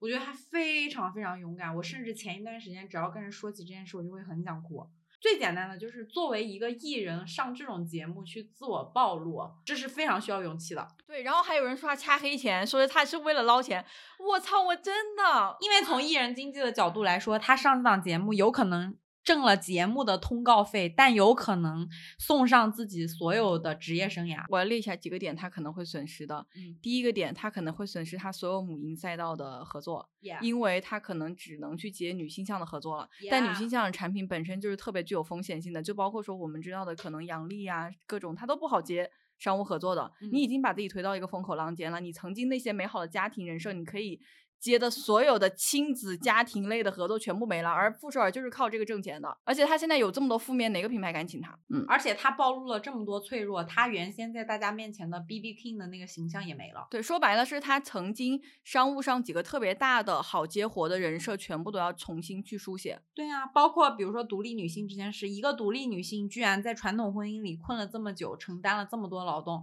如果真的是女性主义的。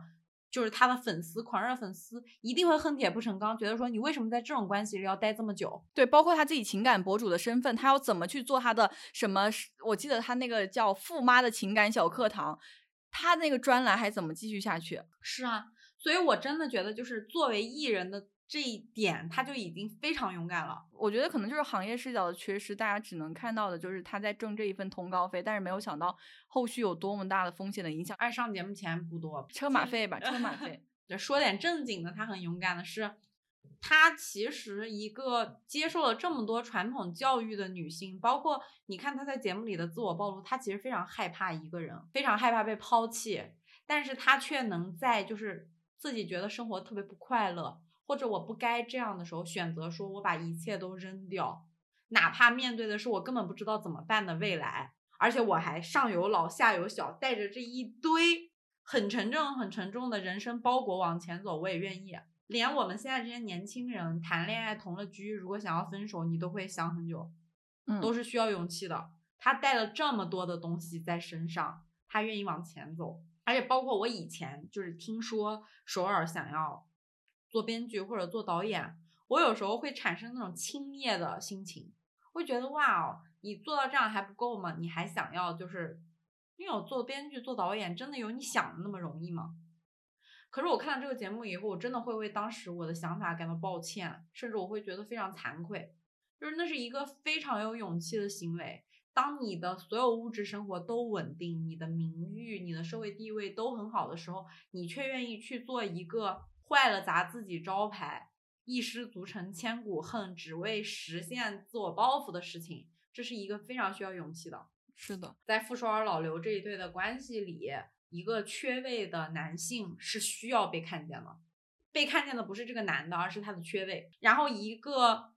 可能略有些强势、有事业心的女性不应该被如此的指责。除此之外的私人相处问题或者遗憾，我们不做评价。而且说实话，我觉得所有事情都是有两面性的，他的强势可能。会带来一些不舒服在关系中，但同时他的强势也保护了他们这个家庭。唉下面聊下一组，不得不说 老王和朱亚琼。嗯我在写这个提纲的时候，我都会很震撼。过去了两三年，我依然对第一季的人情绪非常强烈。而且每一对基本上都记得非常清晰，是的，包括发生了什么事儿，说了什么话，各种瞬间。哦，你刚刚讲老王和朱亚琼的时候，我脑子里闪现出来的是他们那一次拍婚纱照，哦，然后在那个草坪上，对，哦，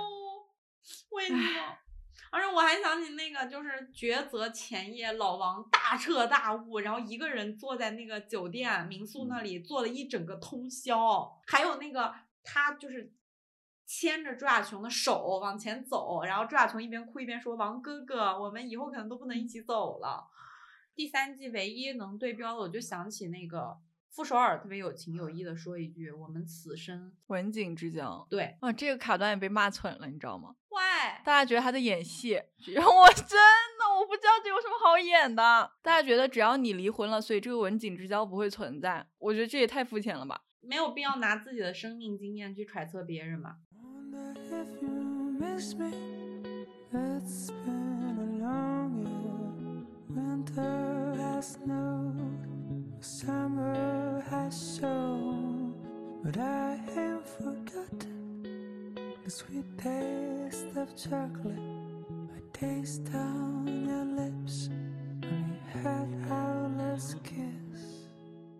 第三组王老王朱亚琼，老王和老纪其实很像，你不觉得吗？他们两个都是那种，就是首先是传统家庭，一个严厉的爸爸教出来的儿子，然后你们要在自己的行业做得非常好。比如说老王会为了一整晚写出一集剧本而疯狂工作，然后老纪会为了自己要出门就是竞赛场，然后装点自己人生吧。嗯，就个人要求特别高。是的，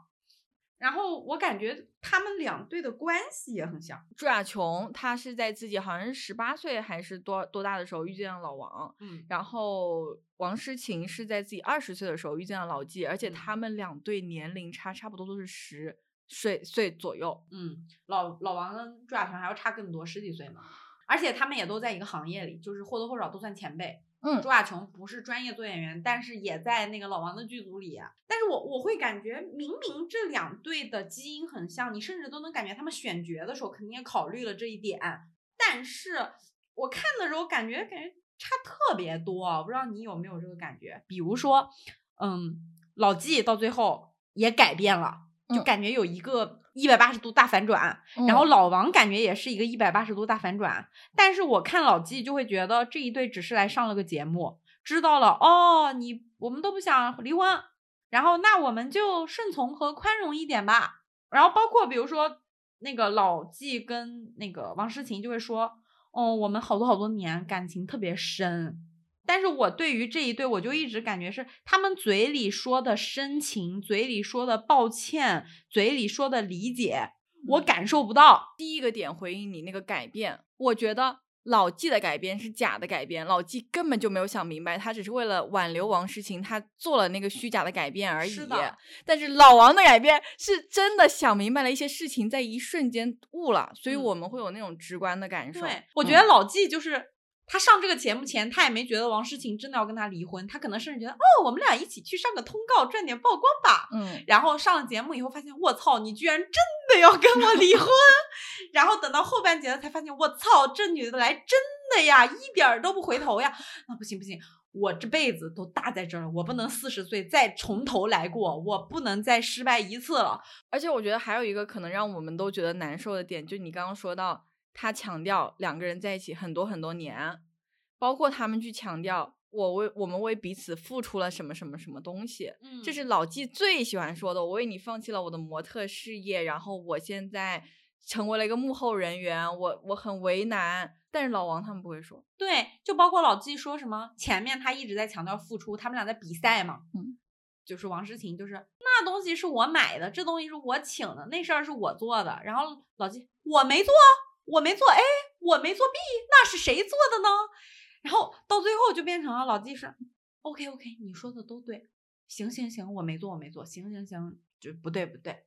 但是他们远远没有到老王那一堆说，我真的去反思我们之间出现了什么问题，我们生存的需求是什么。嗯，老纪他们在遇到新的问题、同类型的问题的时候，他们依然不会处理。立刻会暴露出来那种没有想明白的感觉。对，但你看老王和朱亚琼就很很神奇，比如说他们俩其实争吵也非常强烈，然后他们俩其实不太爱说在一起很多年了，包括他们俩的感情其实很深厚，中间还分开过，那种分开了很久，然后因为一个电话就决定要结婚，那个情感浓度是非常强烈的，他们也不会提说我为对方付出了什么，其实他们彼此都为对方付出了非非常常非常多多。没有说任何话，可是我们看的时候都能感受到他们那种理解、遗憾，然后深刻，要在对方生命里留下痕迹。我真的会感觉这个特别强烈。然后我在跟你聊的过程中，就突然发现为什么会变成这样啊？我有一个想法是，老王和朱亚琼其实上这个节目会有两个阶段。第一个阶段也有那个发现的过程，就是嗯我们怎么会变成这样。那比如说一开始老王会指责朱亚琼说你要的太多了，你要的那些我都不理解。然后朱亚琼会觉得我只要爱你为什么不给，其他我都不要，就有了著名的拥抱一分钟嗯事件。我现在都记得那个拥抱一分钟，我觉得太离谱了。拥抱一分钟事件是不嗯是讲的就是说，老王在工作的时候，然后朱亚琼想要过来拥抱他，嗯然后老王说我很忙，但是我可以给你一分钟时间拥啊抱，然后用了一个 计时器，是这个吧是？的，是的，是的。但是嗯他们好像就是三四期之后就发现了这个问题，就是开始了解、开始理解对方了。就比如说朱亚琼开始去理解老王的成长环境造成他的性格，就是他是完全接受了传统男性叙事的那一套的东西，就是你要出人头地，你要正得功名，你要养好家庭。他连自己都不爱，老王也理解了朱亚琼，就是他希望的就是很多很多的爱，像王哥哥那样的爱。然后第二个阶段，两个人就开始疯狂的反思，不停的去找补，就是我到底亏欠了你啥？就他们俩有点像比赛说，我欠了你十条，那我必须找出我欠你第十一条，我要道嗯歉，我要弥补，觉就是那个阶段，我能感觉到爱是觉得亏欠对方，但是我没有在老纪跟王诗晴身上感受到这个。因为我觉得还是老王和朱亚琼他们已经在向内看的阶段的时候，嗯，老纪还在向外看，王诗晴也在向外看。是的，我就感觉老纪是那种 OK，你说的问题我都认，我再也不犟了，我都改，你别走了。然后王诗晴就是啊，我原来也不是一个完美爱人，OK，那不够完美的我，暂时你还是我的最优选。就是我觉得他俩就都没想明白，但是好急，慌慌张张的在这个节目里，而且包括我每一期都在骂老王，但是我最后还是为他哭泣了，就为那个那个他坐在通宵那个什么。就是很多地方哭泣，哦包括他们俩三十六问，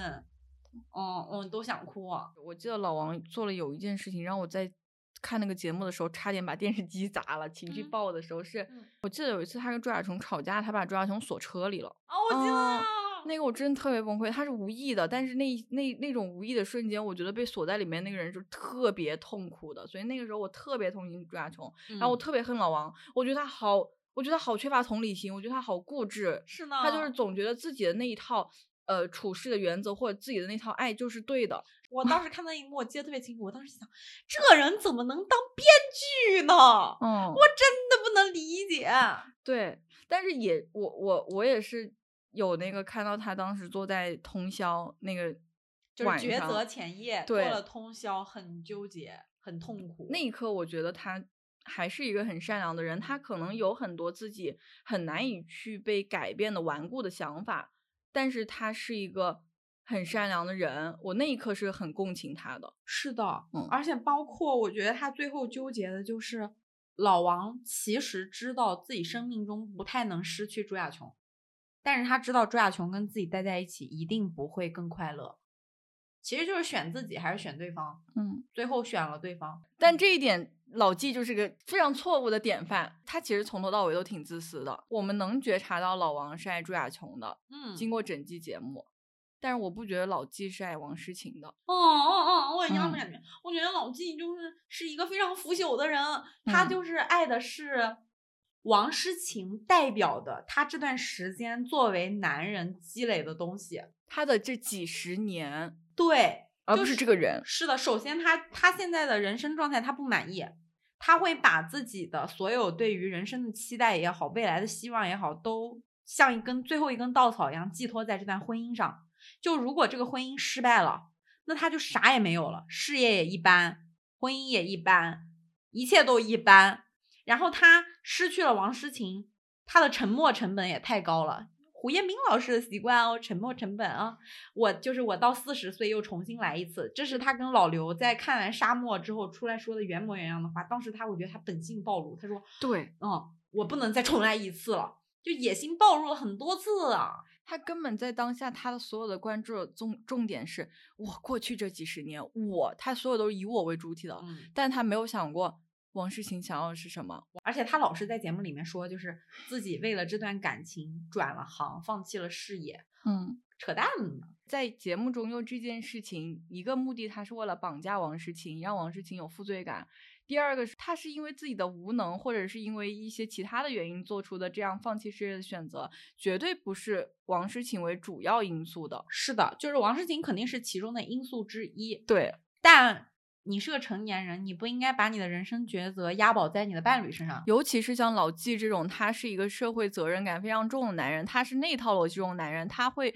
希望自己是强势的一方的时候，他怎么甘心就做到幕后呢？对呀、他只是希望自己转了个行，能解决只模特吃青春饭的问题，对，又希望在演员的道路上成为一个 super star。然后他现在在用这一套叙事去为自己的失败做借口。是的，反正总之吧，关于老王和朱亚琼这种带有年龄差、具有深厚渊源的关系，我们依然觉得，爱的是自己还是爱的是对方？爱的是控制权力，还是爱的是对方带给你的能量？这些观众和看客看得一清二楚，一目了然。是的，哇，他们两对做对比太明显了。是的，超级明显。因为上面两队聊得太累了，我都聊累了，就是一直在生气。我们下面聊聊短一些啊。第四个，我我我们俩是很默契的一起提的名，就是很著名的艾薇和 Lisa 这一组。我们都想要分享的就是我们印象中唯一最深刻的一个画面，当时是 Lisa 姐她是发烧了，好像是，嗯，然后呢，她就在一直迟迟不退烧嘛。是的，艾薇老师呢就一直在她的床边守护着她，在深夜很感人啊，这点是挺好的。嗯嗯，他就说了一句话，嗯，我们不离婚了，拍着 Lisa 的手，然后 Lisa 好像是后面瞬间就退烧了吧，我记得还是啥。嗯我记得那个时候是观察室以及网上还好像上了热搜，嗯就是说被艾薇感动了，被艾薇这种无私的爱，是的，我记得特别清楚，当时观察室哭成一片了，嗯，都哭晕了那种。其实我我我们两个当时看完这个时候，我们有聊，就是很难理解，我们俩当时都特别身心不适，而且那天那个片段热度特别高。对，他上了很多榜单。我当时我跟胡晓聊这个事儿，我们俩就是偷偷在微信嘴了一会儿，然后我就很难受。难受呢，我就说要不我刷刷微博吧，因为我首页都在看《再见爱人》，我感觉我刷十条十条都在感动。终于终于到最后，我刷到那个知棋的微博。知知棋 开了一个那个好友圈，还不是公开微博，怕被骂，怕被骂，然后在那说自己好难受，我当时感觉我就找到了一些知己，看似很感动，可是翻译一下就变成我刚刚大病初愈，然后你说我害怕面临你的死亡，到时候我要再承担一次这个事儿，我承受不起，所以我抛弃了你。到这儿了，你发现我要在你面前再死去一次了，我都快死了。我前面求你求了那么多天，我们复合吧，我们在一起吧，我不行吧，你都无动于衷，搁那装逼呢。你宁愿让我痛苦的度过这可能随时会死去的这么多天的对，然后。每天脑子里嘴上挂的就只有一个你打麻将，然后这个时候我可能真的要死了。我前面求了你那么多天，你不答应，你不想着可能没有来日了，现在来一句，哦，我们不离婚了，我都给你这种，你是皇帝，艾薇是皇帝，但他没有国家，他只有 Lisa。这个时候，我们的皇帝大人说：“哎呀，本人本皇帝朕赐予你特权，你现在我要重新爱你了，我给你一个家庭，你可以不死了。我跟你讲，这就是回春丹九转回魂，他妈比那个什么那个《白蛇传》里面白蛇去天上找黄九去救许仙还灵呢。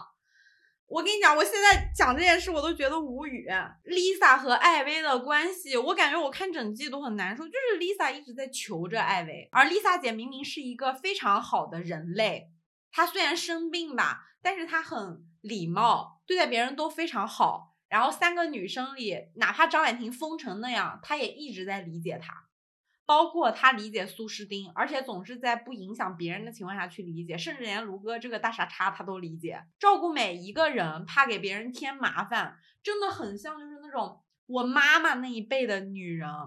非常害怕给别人添麻烦。生命关头，哎，一个男的像皇帝一样说：“我现在奖赏你免死金牌，那就是我不跟你离婚了，你不许死。”其实他们俩的关系，我觉得也一样，就是。六十分和一百二十分，嗯，对吧？嗯艾薇就是那个六十分，艾薇说自己给自己家装修装的特别好，然后把自己的房子搞得特别好。Lisa 姐撇撇嘴，因为家里的家务、花草的打理、阳台的打理，这些都是 Lisa 在做，嗯我觉得非常搞笑。，Lisa 总说我怀念的是艾薇的一些小小的爱我的瞬间。好像有一次，艾薇是主动在古镇的时候吧。牵了 Lisa 的手，然后特别温柔的就跟她说些东西，包括等她。你知道，在每次艾薇做这些举动的时候，观察室的人都会夸奖，都会夸奖艾薇说：“你看这个男人，他好细心啊。”但我想说，Lisa 做的每一件事情，她都应该值得被夸奖呀。艾薇在做的特别款是 Lisa 的基本盘，但不明白为什么都只夸这个不太有能力的人。虽然我们很讨厌慕强那套逻辑，如果非要成为一个慕强的人，大家不如去慕在情感关系里有能量的人。所以这个片段，我觉得就是放大了这所有的一切。嗯，我真的感动不了，我终于有机会把它说出来了。嗯就我现在想起那个画面，我都梗得慌。嗯，下一个，我们先不聊嘉宾了吧，回来一会儿。对对对，我们聊观察室，其实我们两个人都有一个我觉得共同的觉察，就是你不觉得观察室的人一季比一季更更失去理智了吗？终于说这件事儿。对于观察室的心态就是想回到过去，然后让故事重启。故事重启，重启明白。就是刚刚胡老师提到的一季比一季疯，嗯，先说结论吧。尤其第三季的观察室里，常常会有一些感到特别不适的瞬间。我们觉得，首先啊，大家有一个共识是，亲密关系和情感话题，因为我们文化环境、教育的问题，女生天然就会比男生更关注，对吧？嗯比如说男生他受到的教育是亲密关系是我生活中的部分，但是女生往往会觉得，我成年以后情感其实是我生活的很大一部分，就是嗯不只是生活的一小部分，而是可能是我的工作、我的兴趣爱好、我的社交都是包含在亲密关系这个大套子里面的。基于这个情况下，女生对于亲密关系的，就是所谓如果亲密关系是一档功课，女生天然对这个功课更关注、更偏科，更能关注里面更细的东西。但到第三季以后，我们觉得整个观察室里面，其实大部分充斥的都是男性视角，是那种社会地位外部的视角，而不是过去的就是关注心理学、关注自我、关注我的感受的瞬间。往往我常常看到就是 Melody 和孙怡两个人在那哭，然后嗯剩下四个人在那骂，哇，又哭啦。然后开始，我觉得现在我要抛出一个金句了，然后另一个人开始比赛，抛出第二个金句，大家比谁的金句说的好，然后配上一些夸张的肢体动作，然后 Melody 和孙怡在那，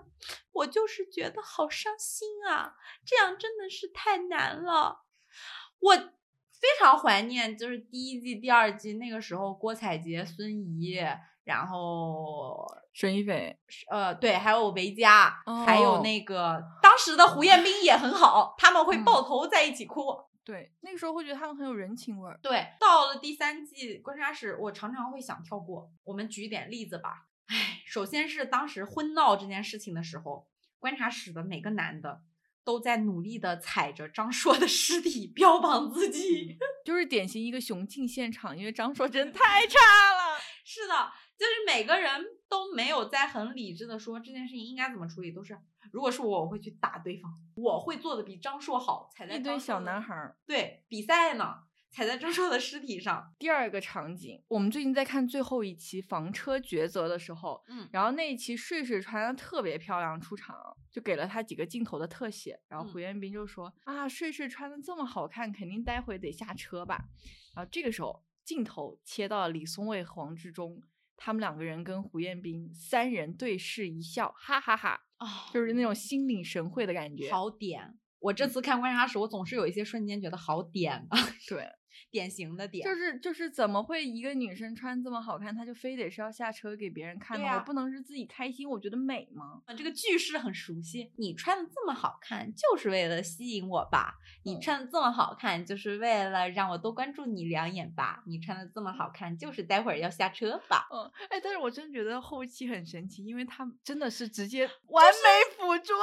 对，就是从剪辑师的角度来看，他剪三个人的小窗 reaction 是很麻烦的。嗯，他要找就是时间线上的机位素材也很麻烦。其实他剪一个 reaction 就够了，但他却故意的 把这三个人的 reaction 聚在一起。我严重怀疑是不是节目组内部一些女性工作人员故意的，但是为你鼓掌。然后第三个是我非常无语的，是当时我都不太记得清楚了。傅首尔和老刘快要分开，两个人聊三十六问，照片被格式化这个事儿，哦，哎我操，这个事儿想起我就生气。这件事情如果发生在我身上，我可能要崩溃。嗯，我也会崩嗯溃的。然后当时首尔姐沉默了一会儿，感到无语的是，发生了这个事儿，傅首尔就是释怀了嘛。胡彦斌一本正经的在那个观察室分析说，你看傅首尔过去呢，他是需要及时的正反馈的，所以他一直很要，他觉得不满足。但是你看现在老刘主动道歉了。一直给他这种积极的正向的反馈了，他就没有那么要了。我当时我就觉得，我操，不好意思，我们是看开了吧？连照片格式化这种事儿你都能做出来，你有多么不在乎我们？而且我们俩已经走到这一步了。然后他还说什么老刘给他提供了什么什么样的价值，所以现在的傅首尔不像过去那样了。嗯，反正我不记得具体发言了，我就记得我当时内心的 OS，我写在了本子上，就是不好意思，作为男人的你真的了解不了我们，我们女人真的是付出狂魔，不到最后一刻痛到没有办法再痛了，没有办法痛到要死了，是绝对不会放手的。我们女人也没有那么考虑周全，就是很情感上头，那一刻当下想开了就是想开了，想不到什么正向反馈、提供价值这些东西。然后还有一个就是观察室集体说王诗晴这个，刚才聊过了。我感觉，我感觉好像这一季，我觉得张硕都是在后面有受到正向评价的，但是王诗晴这个人物好像真的没有，从头到尾。除了被骂之外，没有被评价过，或者被剪掉了吧？张硕好像就是在王睡睡他姐姐来之后，不是发生了一个大转变吗？嗯，就观察室的人还是有在捞他。但那个转变，说个题外话，我也是我不相信，人怎么可能一夜之间就改变？他在发生了转变之后，确实说了一些相对比较正确的话，但是我觉得他那些正确的话，其实他早就已经想好了，他抄袭了王睡睡之前说的他很多话，然后他像小孩写那个作文一样拼贴出来，先交付了一个答案。或者还有一个比较恶意的揣测，就是他知道对方要什么，但结了婚不想做了。因为我觉得张硕在感受力上并不差，他也很聪明，不然他不可能能追到校花，且在一起七年让对方离不开自己。所以他的那个转变也来得非常快，因为只是回到原来的正轨里而已，嗯，常规操作。懂，做他以前愿意做的事。像是那本我从没看过开头的电影。此刻的你我虽然一眼就看到，但我也好奇你最初和你曾经。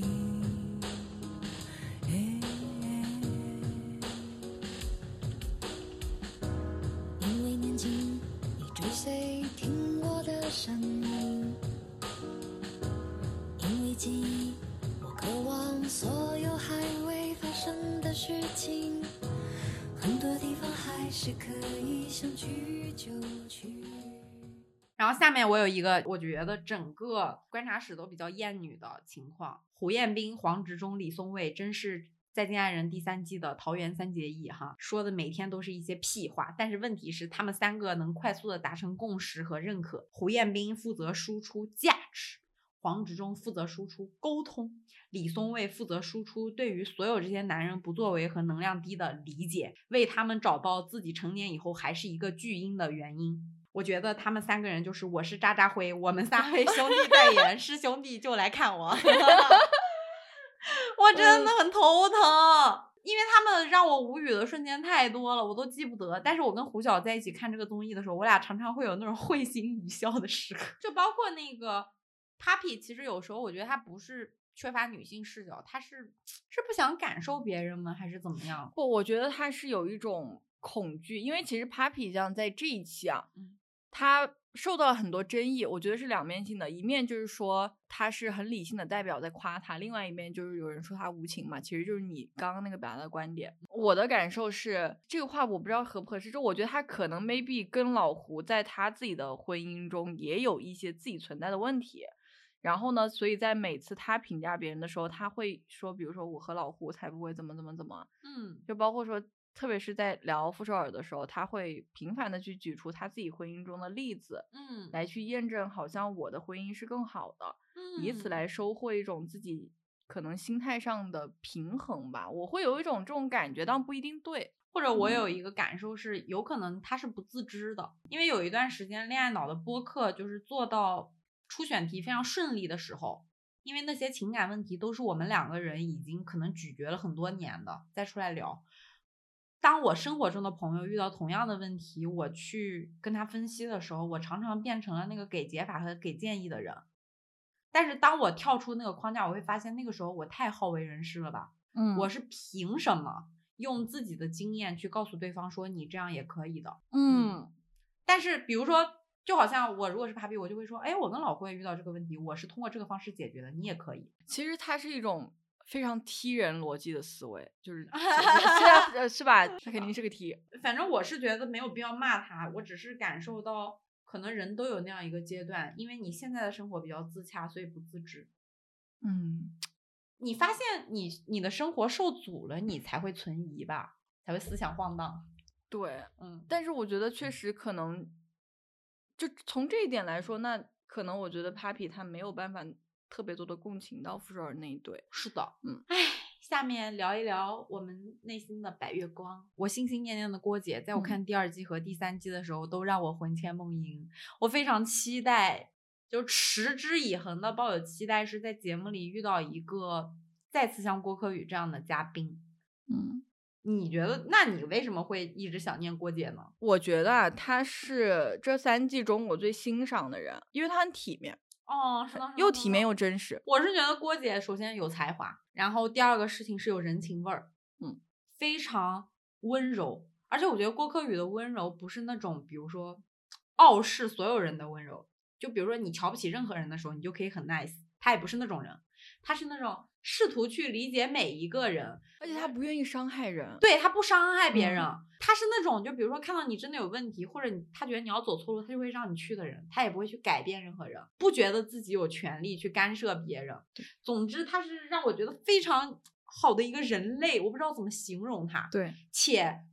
经过了这么多的事儿，然后经过了十年婚姻，依然可以保有自己的感受力，不麻木，然后他是一个又温柔又有生命力的人，对这种感觉。就是那种活得开心、玩得尽兴，嗯那种人。然后聊一聊郭姐和她的前夫张张赫，张赫，啊我都快忘记那个名字了。哎其实这里我想讲一个，就反正我们都聊到了，对吧？聊到张赫了，羞羞的八卦。这个是一个据知情人士透露啊，我有一个就是朋友，对我有一个朋友。张赫，他在录节目的时候，当时录第一季的时候，应该就是已经有了一个女朋友了，就在关系中一直在，没有分手哦。别说卢哥也有，啊，卢哥也有，但是卢哥情况稍微好一点，因为他俩本来都在北京嘛，咱都在北京，金圈就这么小，嗯，然后 卢哥老师的那个呢，是他当时接这个节目的目的，就像他第一期说的很简单，我就是为了挣通告费。但是他做的我觉得比较好的一件事情是，他在接这个节目的之前跟他女朋友分手了，跟那个时候女朋友就是跟他说我要来参加这个节目，然后那女的不准，他说那我们就分了。但是这个不是值得抨击的，因为他们毕竟不是婚姻中的关系，都是离了婚的关系，我再有恋爱对象也没关系，而且这也不是恋综嘛，对吧？嗯？保命发言啊。对对对，总之，直男不值一提。对，我们还是说说回郭老师吧。就首先这些事儿，我觉得郭老师不可能不知道，但是他没有做，就挺体面的。我觉得不管是说张赫的这些亲密关系啊，就可能当时在录节目期间就已经固有的。就是郭老师有时候他会以一个特别轻松、特别温和的状态去对张赫，我觉得是因为他知道张赫是一个脾气不好的人，是的一个很容易爆炸的人，所以他不敢去跟张赫聊这些东西，他去他在保护张赫。是的，嗯，包括当时我记得节目刚开始，他们初次袒露彼此的心声，就在户外吃饭。当时好多人就说郭可宇漫不经心的，嗯，说他不坦诚，对，不坦诚，不愿意在这说。但是你到后面你会发现，他其实很重感情，然后很容易动容。他我感觉他是会为那种一草一木落泪的人。同时，你看他写的歌，你就知道他老说这段感情没有爱，这十年是没有爱的，就是搭伙过日子。一个女人如果她真的不爱，她是可以随随便便去给这个关系美化，然后装点自己的。可是一个女人会全面推翻自己的这段关系，绝对不可能没爱。句句都是爱。对，而且我当时真的是有点让我也生气的点是，他在三十六问里面总是吐舌头这个点，嗯嗯，就是有种那种好像不太认真，在这么严肃的场合，你却嘻嘻哈哈的去开玩笑。嗯，但是说实话，我我在那个对话中，我看到有一些张赫的表情，包括他那些紧张的肢体，我是感觉张赫随时都有可能因为如果郭可宇说了一点他们俩之间严峻的问题，或者指责了张赫的不好，张赫是真的可能就是掀桌子起来要骂人的。是就是张赫那个那个身体后面有个那种黑色的小小恶魔，嗯就在那张牙舞爪，我是能感受到的。是的，而且我感觉他们两个其实一直没有过像比如说傅首尔老刘或者是张硕睡睡这种把问题撕破脸放到台面上去说。你不觉得张赫这一对一直都没有揭露过特别真正的问题，扔在一起，我们把这个问题掏摆在桌面上，大家一二三四五的去聊，从来没有过。他们两个是一直到最后最后了，也不是说去每个人抛个观点说对方有问题，通过描述发现他们俩的核心问题是不是一个世界的人，且张赫从来没有理解过郭柯宇。比如说，张赫会一直说觉得郭柯宇不爱自己，但郭柯宇的描述里，他也不是故意证明自己爱张赫，他一直说自己关系没有爱，但是他会分享说，曾经他会去一个咖啡馆，告诉张赫那个咖啡馆多么多么漂亮，遇到了什么小猫，喝的咖啡多么多么好喝，然后说这些事儿。正常人，你如果当看一个小说来看，你就知道这个女主已经心心意倾注在男主身上了。嗯，可是，在张赫的世界里，他觉得郭可宇不爱他。但同样反观，郭可宇会在张赫每一次出差或者出门的回来的时候，发微信问他说：“回来吃饭吗？几点回来？我等你。”因为他知道张赫是一个非常传统的男人，他希望的老婆就是那种顺从，maybe 我可以男主外女主内，可是你需要理解我的人。郭可宇从来没有就是强行掰着张赫去理解自己，你为什么不能理解理解我？你为什么不能了解了解我？我觉得如果换的是我处在那个位置，我就会发出这样的质问，我会逼着对方按头来理解我。可是我觉得郭可宇就是放弃了。嗯，他是放弃了。嗯，就比如说张赫会当着大庭广众说，之前他跟朋友出去吃饭，郭柯宇就总不喜欢跟着他去，那个朋友就会开他的玩笑说你们家影后呢，然后张赫就会打岔说我们家艺术家不来这种地方吃饭。其实如果是我是郭柯宇，我会觉得有点挂不住面儿。就是你为啥要把这种事儿放到台前来说，无关痛痒的？这一件事儿就说明张赫既不能理解郭柯宇为什么不喜欢来这种地方，他又在传统的思维里觉得你这个女的必须应该作为我的女伴，协同陪我去这种地方，且他觉得当众说这些事儿不会下郭可宇的面儿。反正我觉得他们俩的很多问题都是在细节里。就你跟郭姐这种人一起生活过，一起生活过，你那个感受的阈值会被拉高的。活人是这么活的，你是可以有情绪的，一个人可以过得很好。但我觉得最难受的就是张赫是一个只想过日子的人，遇到了一个要此生无憾的人，两个人在一起生活了十年，但其实很陌生，在两个时区。所以就像郭可宇说的，有爱又嗯能怎么样呢？哦，经典名场面，经典名场面。我现嗯在回头想，我都觉得我再见爱人》第一季落的第一滴泪，就是张赫站在那个悬崖上，他恐高，他大喊：“未来的日子，你一定要好好的。对我们都要好好的，要开心。谢谢你的十年。对，谢谢你过去十年。你为什么模仿人的时候一定要 尖声细嗓不知道，啊？不知道，反正就是我现在聊完这些，我会觉得当时我落的那个眼泪是不是一种表演呢？不知道，因为我觉得这种特别在传统叙事里的男性，他天然会有一个感情惯性，他需要表演的很深情。你想想，如果我们现在刚刚知道说张赫在那个时候还有一个女朋友，然后他在 节目里面对前妻表达这种爱，甚至跟前妻有点那种类似于我，就是他们骑车还拥抱、擦火花这种，就很很别扭。嗯，我现在想想那个，我当时哭，还有结尾安定，他俩著名的那个下车拥抱，穿嗯风衣。嗯我现在想想，我好像所有为之动容的都是郭柯宇这个人的生命力。嗯，张赫是个工具人，就是我的画面里没有他的脸。张赫有一点跟老纪很像，就是我们刚刚讲到说，觉得他可能情绪不好，然后他会在镜头面前隐藏。我觉得他们俩这一点特别像。非常非常像张赫这个人可能是我第一季里面唯一不喜欢的人，说实话。啊！那我我也不喜欢 K K，哦哦哦，哎，K K 我对他有天然好感，因为不知道是不是因为我们俩都是湖南人，他以前是那个湖南卫视主持人我也，记得他。然后我从小就看他节目长大，就觉得哎 人挺好啊那种。我只是觉得人还是得靠作品一下。张赫连作品都没有，他都没有办法让我对他产生作品滤镜。我笑的这个总结很诡异。更更凶狠的批评对张赫老师。总之吧，我现在一想起郭姐，我脑子里都是喜欢疲惫时靠近你的臂弯。你却把它当作爱我的负担。我想要你的吻，安慰内心的孤单。你说我太麻烦，告诉我你想要我怎样爱你，怎样牵你的手，散步才浪漫。但是你的沉默让我感觉到不安。你转身离开。然后下面还有一个我个人的小点，对不起，我今天太激进了，大家不会听完讨厌我吧？嗯，应该不会吧？这个不好说。对，我快速说完这个点，让大家听不见。好，第七点，男人不懂爱，男人不自爱。这很像一个哎，等一下，你知道你这个很像个什么感觉吗？像一部小说第七章，男人不懂爱，男人 不自爱。呃其实我从不怀疑节目里的这些嘉宾都挺善良的，嗯功利心也没有那么强，也不存在那种市面上或者社会上大家聊的那种男人算计女人，我觉得不存在。那种嗯坏人咱就不聊了，嗯，都是基本素质道德存在的人。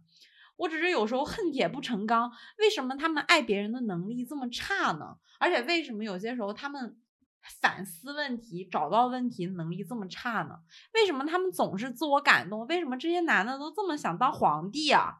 就是要么活在我要成为家里的顶梁柱的叙事里，要么活在我可不能被别人看清的叙事里。他们既不关心伴侣，也不关心婚姻，不关注小孩儿，也不关心自己，我觉得蛮悲哀的。最后一点，我们嗯还是聊一下机制吧。最喜欢的，我们可以选一个聊。我觉得《再见爱人》整个节目组在综艺机制的设定上都非常伟大，对，特哦别特别的好。因为综艺其实核心制作逻辑就是做人物合作机制，机制就是你设定一个规则或者是玩法或者是 anything，然后这个事情可以刺激你的人物去做出反应。举个最简单的例子就是，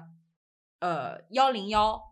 最核心的点在于那个金字塔的效应，让你能感受到竞争。那其实《再见爱人》整个节目组设置的机制巨多，比如说整个节目的大机制是夏令营效应，就是把这些人扔到一个陌生的环境里去，让他们待在一起，这样才会有日常生活不会有的表达。嗯，包括自我暴露，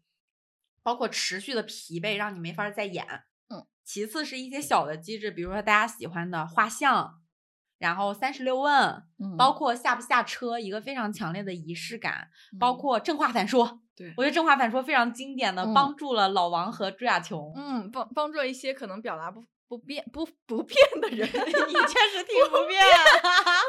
或者是哎，其实我特别喜欢新一季的那个十八天后的自己对话十八天前的自己，就是像嗯给自己写日记第二季一样。也有，完了，我没看第二集也有啊大家举报呼小完蛋。总之，你是嗯很喜欢那个对话十八天对对对，的自己我很喜欢。但这里面我跟胡晓两个人都非常有感慨的，还是那一件事儿。嗯，就是三十六六问问。三十六问这个东西，其实它不只是在在家人中的原创的东西，它是之前一个心理医生叫亚瑟·阿伦，他创立的这个三十六问。他当时创立的时候说的，大概讲的就是这些问题的目的是可以帮助人与人之间快速的产生链接，加深情感，以及在遇到陌生人的时候，也可以利用这些问题来帮助你们加速彼此的距离。因为这个三十六问其实它的原始版本跟节目里的不太一样。原始版本它当时创立的时候，意思就是哪怕你们两个人是两个陌生人，你们也可以通过认真的回答完这三十六个问题，熟悉对方。我觉得大家可能会感兴趣吧，随口一提，就是三十六问里面有一些问题是非常脑洞向的，比如说。有一天，你有一个机会可以跟世界上任何一个人吃饭，你希望是谁？嗯，然后呃，当有一天你醒来的时候，你希望你身处什么样的社会？对，或嗯者你有一种成名的方式，你希望是哪一种？对，它都是这种非常脑洞向的。当然，也有一些关于个人成长，比如说你人生到现在你印象最深刻的，嗯，或者你最后悔的，对对对，嗯这些事情，对，它可能是一个递递进性的，我记得是。是的嗯，前面就是一些脑洞向的，看看你这个人的脑洞啊，你整个人的性格特质。放进再见爱人以后，我觉得他们做了一些呃偏亲密关系向的改编，倒是挺好的。就比如说，我其实特别喜欢他们有有一个那个造句，嗯就是请用，比如说我对你来说是什么什么样的造句，或者是用我们之间怎么怎么怎么样造句。他这种就是相当于我强迫你去做表达嘛，啊，是的直接给他填空。对，他会针对每一对关系的特点，去给这些人设置关于他们的问题。比如说，你有表达障碍，那可能我的问题就设置的非常细，让你必须在这个句式下说出真心话。我印象特别深刻的是，对傅首尔那对的时候，他们问了关于迟暮的问题，就是因为他们俩年纪最大嘛，嗯然后他们就问是面临死亡的时候，希望谁先离开。嗯，艾薇和 Lisa 姐好像也有这个哦，问题。对对，嗯他们对，但他们对其他的就没有问。包括那种不承认对方的，可能他就会引导你说，告诉对方你喜欢他什么地方。对张婉婷和宋宁峰好像就有这样的问题。嗯，我好像王诗晴和季焕博也有。嗯，我是觉得，嗯，三十六问这个事儿是非常考验，一个是你作为个体，你了不了解自己；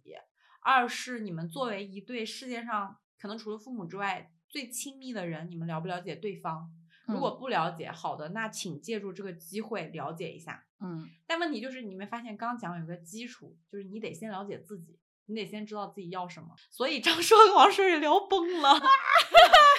对，张硕就是基于他不够了解自己，他也没有正视这个对话是一个剖开自己，不管关系走向如何，让对方了解自己的最后的一次机会，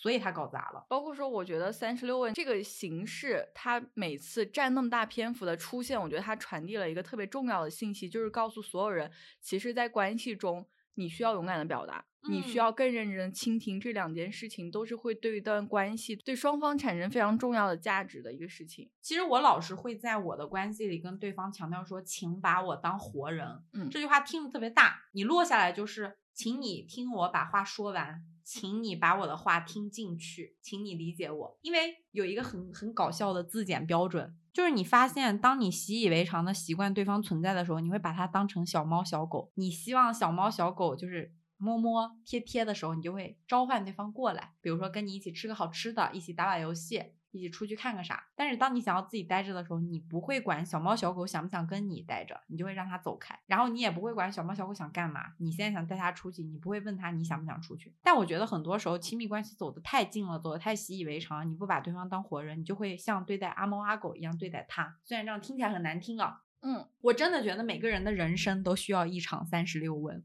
或者我们关系中其实时常需要去有很多三十六问的时刻，两个人坐下来谈一谈，也许不是这三十六个问题，嗯也许是我们最近的事情，但是这个问题它的那个互动的这个磁场是很重要的。嗯，对，三十六问其实是我们今天的最后一个记忆点，但嗯它应该是我们每一段关系可能一个中转站或者下一个起点。在一段关系里，如果大家是不存疑的、没有疑惑的或者没有担忧的，那 maybe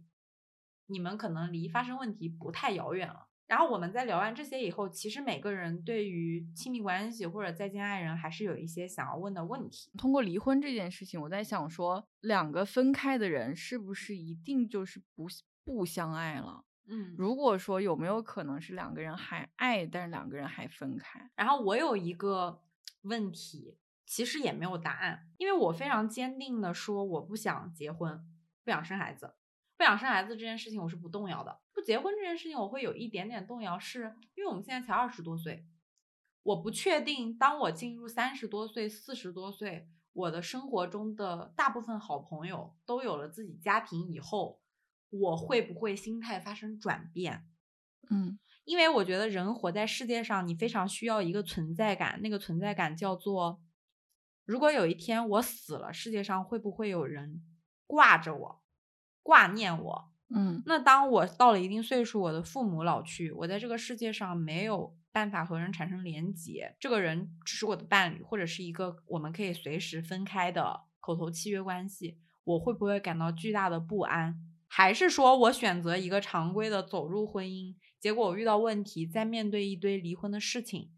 进入了一个所谓不破不立之后的新阶段，我会不会也会有同样的迷惘？嗯我甚至觉得三四十岁那个孤孤单单、没有人挂念的迷惘，好像没有办法通过婚姻去解决。